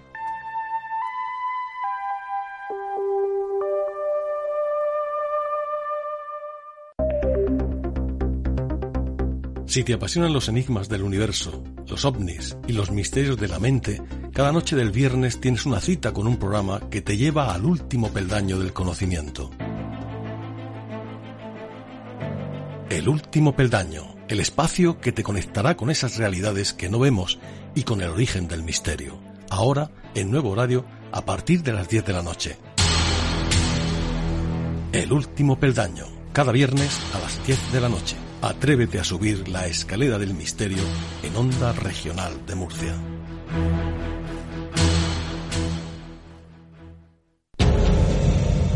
El último peldaño.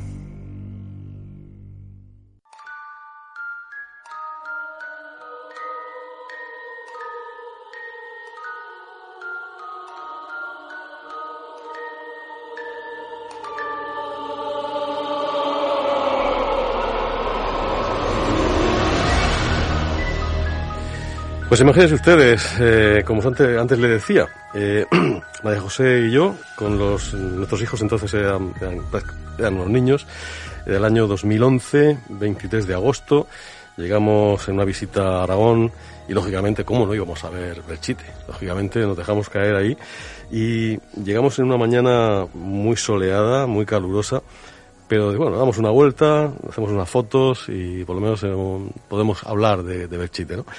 Bueno, empezamos a andar, empezamos a caminar por el centro de, de esa calle, como antes le, decía Marta, en la que mil ojos se nos clavaban en todo nuestro cuerpo, a pesar de que no había absolutamente nadie. Llega un momento que, avanzando, llegamos a la iglesia de San Martín, eh, uno de los sitios más emblemáticos. Eh, ahí pasa algo, algo que hemos contado muchas veces en este programa. Es decir, nos separamos, pues, yo iba con los niños, María José iba tomando vídeo un poco más atrás, y hay un momento que ella nos ve eh, lejos, como si no estuviéramos al lado de ella, y sin embargo estábamos justo al lado, ¿no? Y otra cosa curiosa, y es que hay un momento en el que nosotros empezamos a escuchar, tanto mis hijos como yo, un cántico de voces masculinas, de voces graves, y María José escuchaba un cántico de voces femeninas, voces blancas. Luego cuando nos pusimos eh, a, comentarlo, nos dimos cuenta, ¿no? Y todos buscábamos la megafonía. A ver dónde está la megafonía aquí, que hay que ver el ayuntamiento, lo tiene esto hecho polvo, pero se ha molestado en poner altavoces, ¿no? Bueno, ahí no había ningún altavoz. No había ningún altavoz. Lo curioso es que eh, en la cámara de vídeo sí captó algo, ¿no? Y entre lo que captó fue una especie de cántico lejano que vamos a escuchar ahora mismo.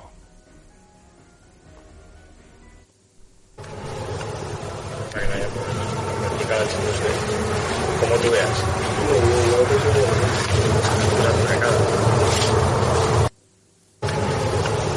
Para que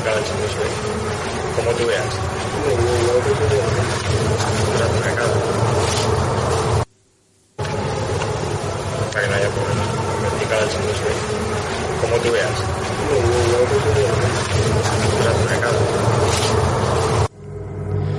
Ese cántico que os aseguro que no se parecía en nada a lo que estábamos escuchando allí y es que lo, más curioso es que tampoco se parecía en nada a lo que escuchaba María José de lo que escuchábamos mis hijos y yo. Algo verdaderamente impresionante. Luego otra cosa que sale en un momento y que nosotros no oímos es algo parecido, no sabemos si es así o no, pero algo parecido al vuelo de un avión y la caída de un objeto que parece que se estrella contra el suelo. Lo más parecido a una bomba que no estalla, lo escuchamos.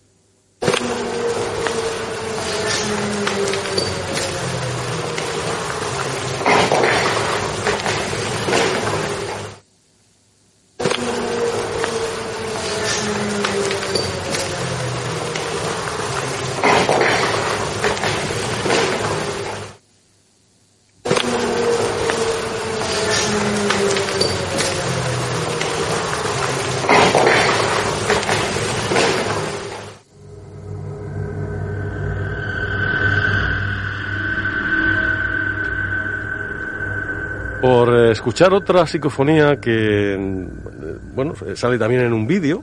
Es algo muy curioso porque un buen oyente del programa, Ricardo Blanco Nevado, que además es experto en armas porque él se dedica a la seguridad privada, él maneja armas de fuego, y estando en, pues ahí en el diciembre de 2019, estando en Belchite con su familia, eh, paseando por allí, pues eh, en el vídeo se escucha la detonación de un arma, de un, disparo. Yo le pregunté en la entrevista que le hice si, si podía ser algún cazador, algo que, no sé, alguien que estuviese cercano, no sé, alguna, alguna instalación de estas para espantar pájaros, que a veces detonan algún tipo de, pues, de elemento pirotécnico. Y él me dijo que él estaba muy acostumbrado a escuchar las detonaciones de un arma de fuego y que lo que se había grabado en ese vídeo era un arma de fuego. Lo escuchamos.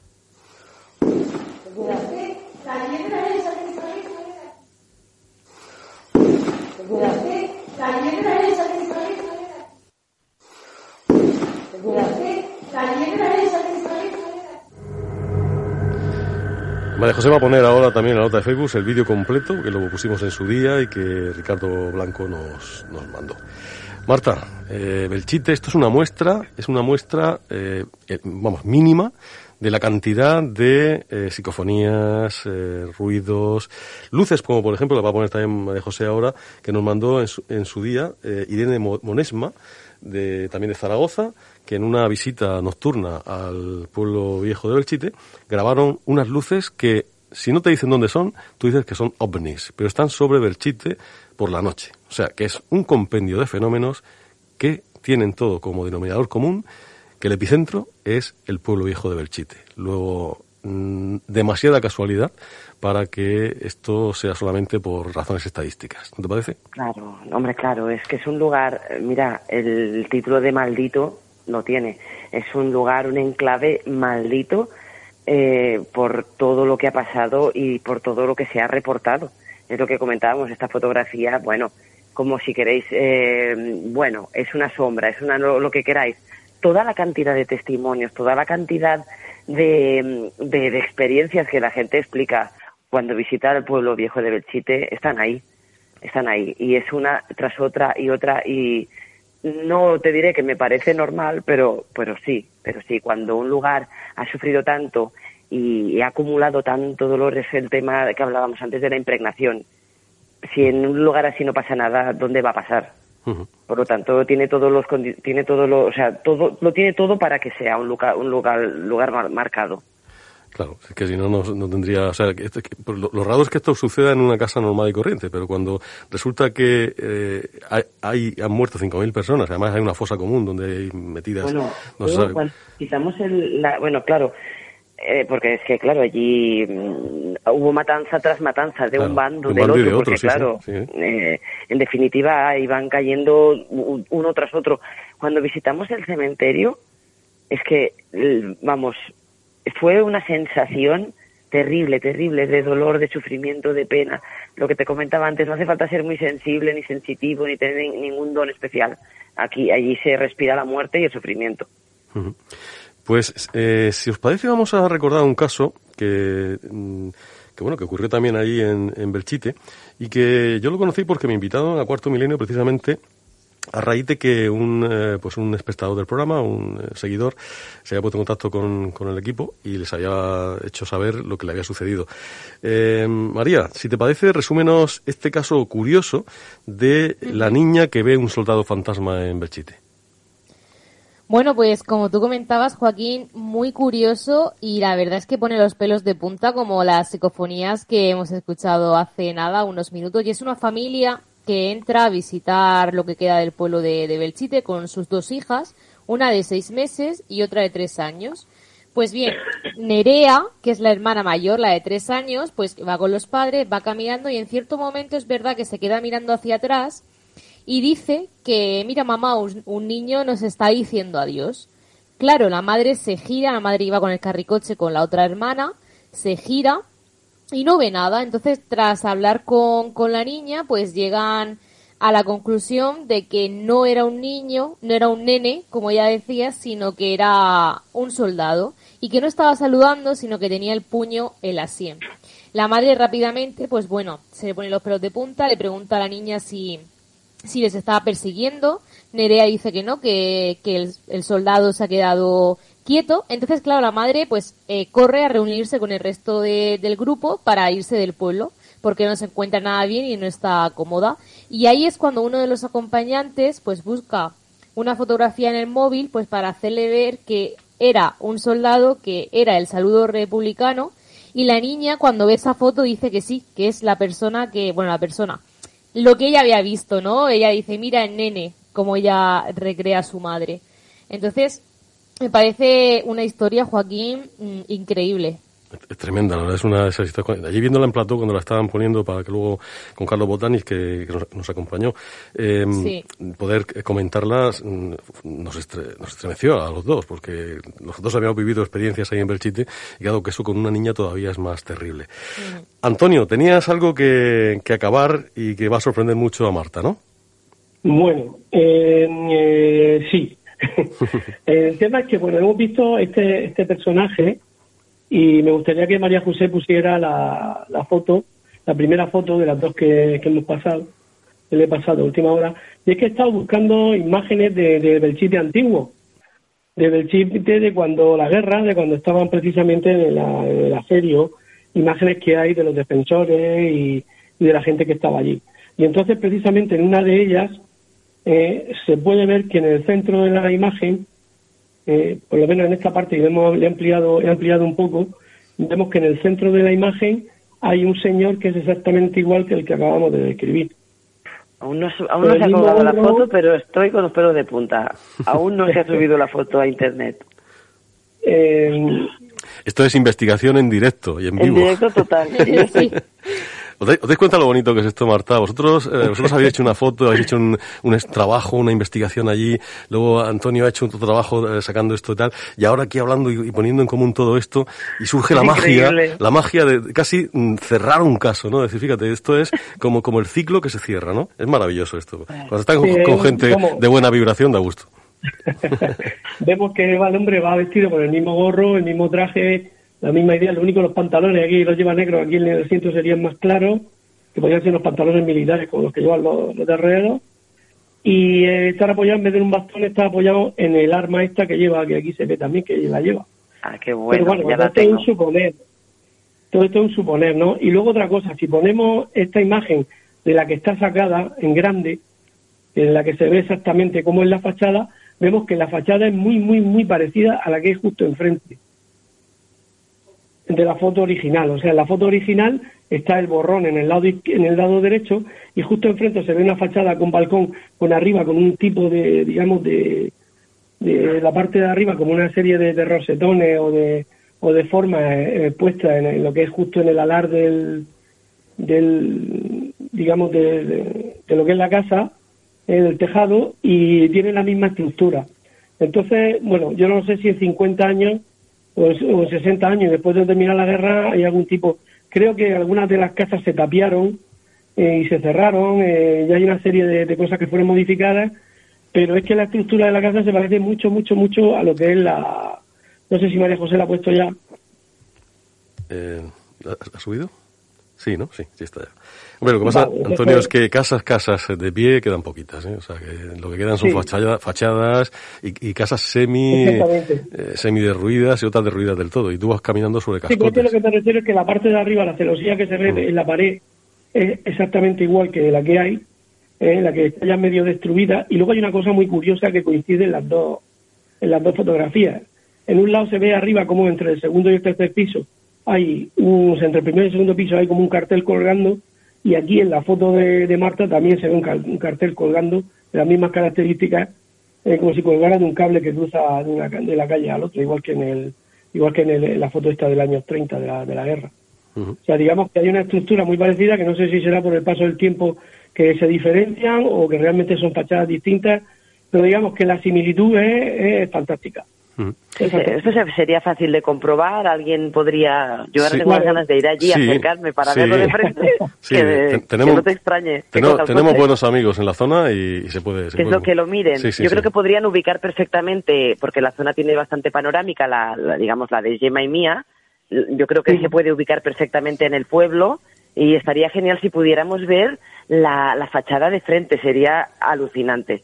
Hacemos un llamamiento, ¿no, Joaquín, desde Sí, aquí, sí, por, por favor, supuesto, y por Antonio? supuesto, claro que sí. Sería genial. Sí, sí, además tenemos, ya digo, tenemos ahí a gente muy muy querida por nosotros que enseguida vamos a poner en contacto. Además, es posible que Antonio Tapia, eh, María José, Mónica y yo eh, estemos pronto eh, ahí. Seguramente. Pues, Seguramente. pues, ya- pues por favor, hacer esa fotografía y, y la compartís, ¿eh? Claro, claro que sí. Eh, porque esto ya sería, como, como hemos dicho, cerrar cerrar un, un- un ciclo. Es decir, imagínate, Increíble. imagínate el- el- algo que vosotras captáis que, que, que aparece ahí de manera, eh, en teoría, fortuita, ¿no? Pues yo creo que la Sí, casualidad sí, no, ya no te existe. digo, no lo vimos. Nosotras en directo no vimos nada. Ujú. Fue una vez llegar a casa y analizar las fotografías. Ujú.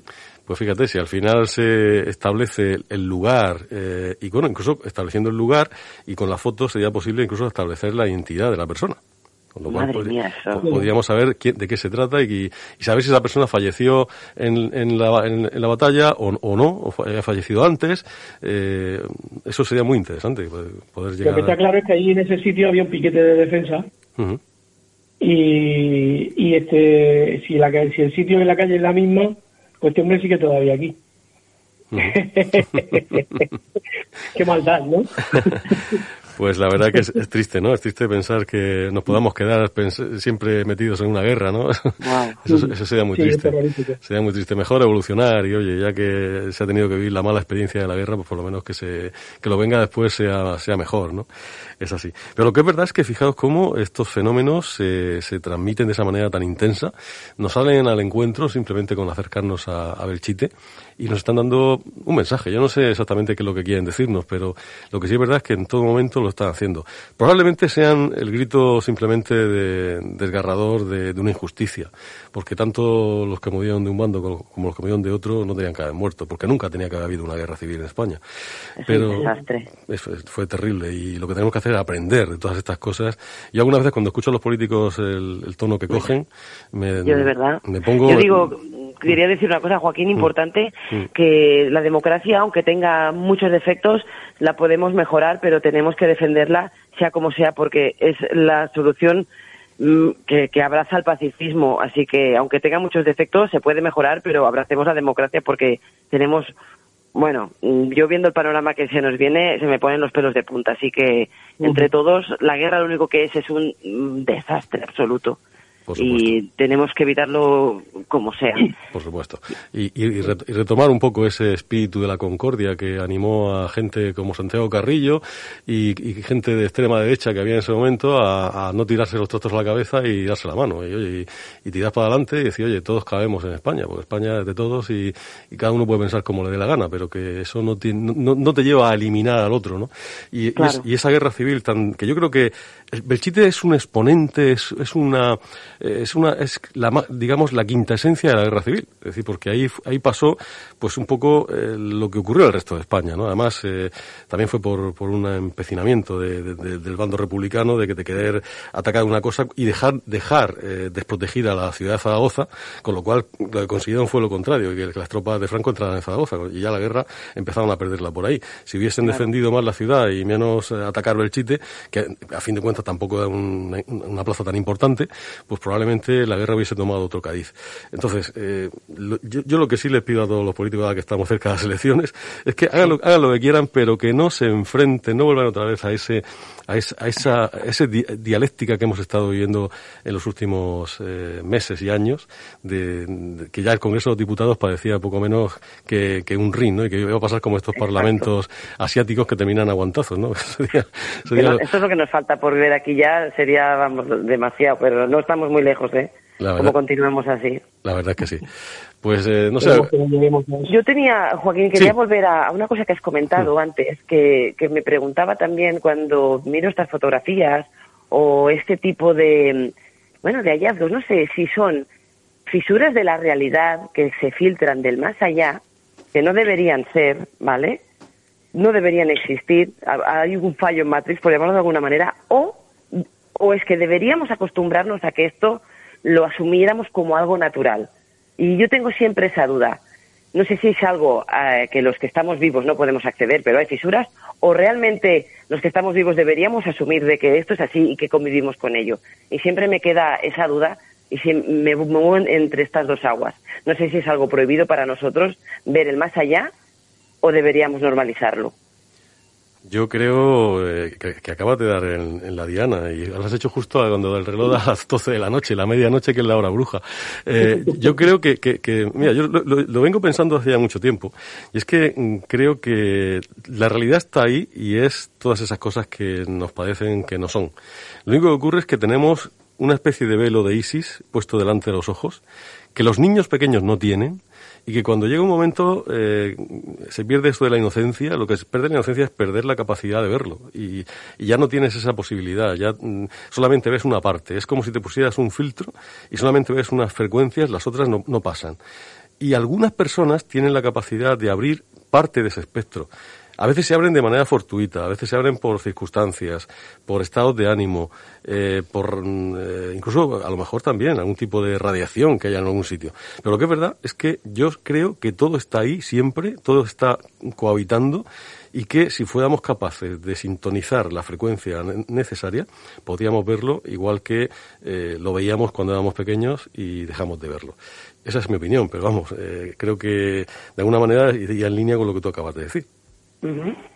Muy bien, bueno Joaquín, es, un placer siempre hablar con vosotros, sabéis que os quiero un montón y que en cualquier momento me planto en Murcia y os hago una visita. Hombre, ya sabes, te tomamos la palabra. La verdad que eh, eh, lo pasamos también en aquel programa que hicimos en San Pedro y, la verdad que sería un magnífico poderte tener por aquí y sobre todo darte, pues eso, las gracias por haber estado esta noche con nosotros, por habernos dejado eh, investigar la fotografía y, compartirla con nuestros oyentes, que todo este tipo de documentos, pues a ellos les, vamos, les encanta y son esas cosas que realmente merece la pena en los programas y es sacar cosas nuevas, cosas que están sucediendo ahora y que no son conocidas y que de alguna manera nos hacen ver que todo esto es mucho más real que lo que a veces nos quieren hacer ver otros determinados medios.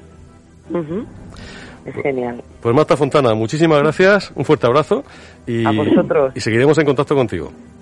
Un abrazo enorme a todos, Antonio, Mónica, María José y a ti, Joaquín. Saludos. Adiós. Antonio, muchísimas gracias también a ti por, este eh, bueno, magistral análisis de esta fotografía. Me gustaría hacer un pequeño comentario respecto al último que ha dicho, el, tema que ha dicho tú del velo de ISIS. Y es que nosotros tenemos que entender que hay dos grandes momentos en nuestro, en nuestro desarrollo cerebral. Por un lado, tenemos la primera poda neuronal que se produce antes de los dos años, aproximadamente, que es cuando tenemos un cientos de miles de millones de, neuronas eh, pendientes todavía de posicionarse y dónde, saber dónde tienen que, que, que, ponerse. Una vez que se ha creado esa estructura, el exceso de neuronas desaparece. Durante esos primeros años, de, digamos, de cerebroformación, durante esos primeros años es precisamente donde ese velo de Isis todavía no está, no está, digamos, creado. Y luego tenemos otra edad muy importante que es la adolescencia, donde todo, donde empieza a desarrollarse todo lo que es el lóbulo, la parte prefrontal del cerebro. Es curioso que precisamente en las edades donde nuestro cerebro está en plena formación y en pleno desarrollo y todavía no ha conseguido, no ha llegado a la estructura donde somos capaces de entender lo que nos rodea, es donde somos capaces con mayor facilidad de conectar con otros planos distintos al que vivimos. De tal forma que yo lo que creo, y después de, mi experiencia y lo que estoy viendo normalmente en todo esto, es que hay algo que hace que nuestro cerebro, conforme va madurando, va creando un, es como, como un sintonizador de la realidad en la que vivimos. De tal forma que cuanto más tiempo pasa, más duro y más eh, difícil está poder conectar con otro con otros lados, salvo en determinadas circunstancias que por lo que sea cambia y somos capaces de, de, digamos sintonizar con esos con esos otros con esos otros mundos. Entonces creo que bueno que al final la, como, como decimos siempre, la respuesta está dentro de nosotros mismos. Mm. ¿Cómo se Antonio, todo lo que has estudiado para eh, llevar a cabo tu obra, ¿eh? de todo, el conocimiento del cerebro? Yo creo que si, si, te, si te dejara de examinarte, te sacabas el título de neurólogo sin, ningún problema. Gracias, Antonio. un, un abrazo muy fuerte. Un abrazo. María, ¿alguna cosa que añadir? Sí, bueno, antes de terminar este programa, que bueno, creo que ha sido súper interesante, que hemos hablado de diferentes temas, por favor, hay que pasarle la foto original a Enrique Lucas, porque lleva pidiéndola como 15 minutos por el grupo de, de Facebook. Le he dicho que estaba al principio de todo, pero creo que no, que no le vale, que quiere la foto, así que María José, ahora cuando pueda, se la pasas por línea interna, porque quiere hacer su propio, quiere hacer su propio estudio. Se la pasamos, sin problemas. Pues nada, María, eh, muchísimas gracias a ti también por haber estado ahí y, y a ver si la semana que viene podemos eh, entrar en un tema de esos que tanto nos apasionan y sobre todo eh, seguiremos dando toda la información sobre la Gran Noche de los OVNIs. Por supuesto, hasta la semana que viene Joaquín y nada, que animamos a la gente otra vez a que se inscriba y que participe con nosotros en la Gran Noche de los OVNIs. Eso es. Hasta la semana que viene. Un abrazo. Un abrazo. Pues amigos oyentes, hasta aquí hemos llegado en el programa por hoy. La verdad que son programas de esos que, que uno recuerda siempre, ¿no? Esa investigación que, que, hemos hecho ahí casi improvisada. Por supuesto también eh, esto es el tema de las señales del espacio que nos ha traído Giro Sablón en la primera parte. Y, y bueno, pues eh, recordarles que el 21 de julio tenemos la 33 Gran Noche de los OVNIs y todos aquellos que quieran participar, ya saben, escalera del misterio arroba rtrm.es. Nada más, saludos de Paco Valera que ha estado en el control y que ha hecho que todo esto llegue hasta ustedes de manera perfecta. María José Hernández en las redes sociales, María Chicano ayudándonos en la presentación y Joaquín Avenza, que les desea que pasen una feliz semana y que a estar aquí de nuevo dentro de siete días, porque el misterio les aguarda a todos en el programa más misterioso de la radiodifusión de la región de Murcia, el último peldaño en Onda Regional de Murcia.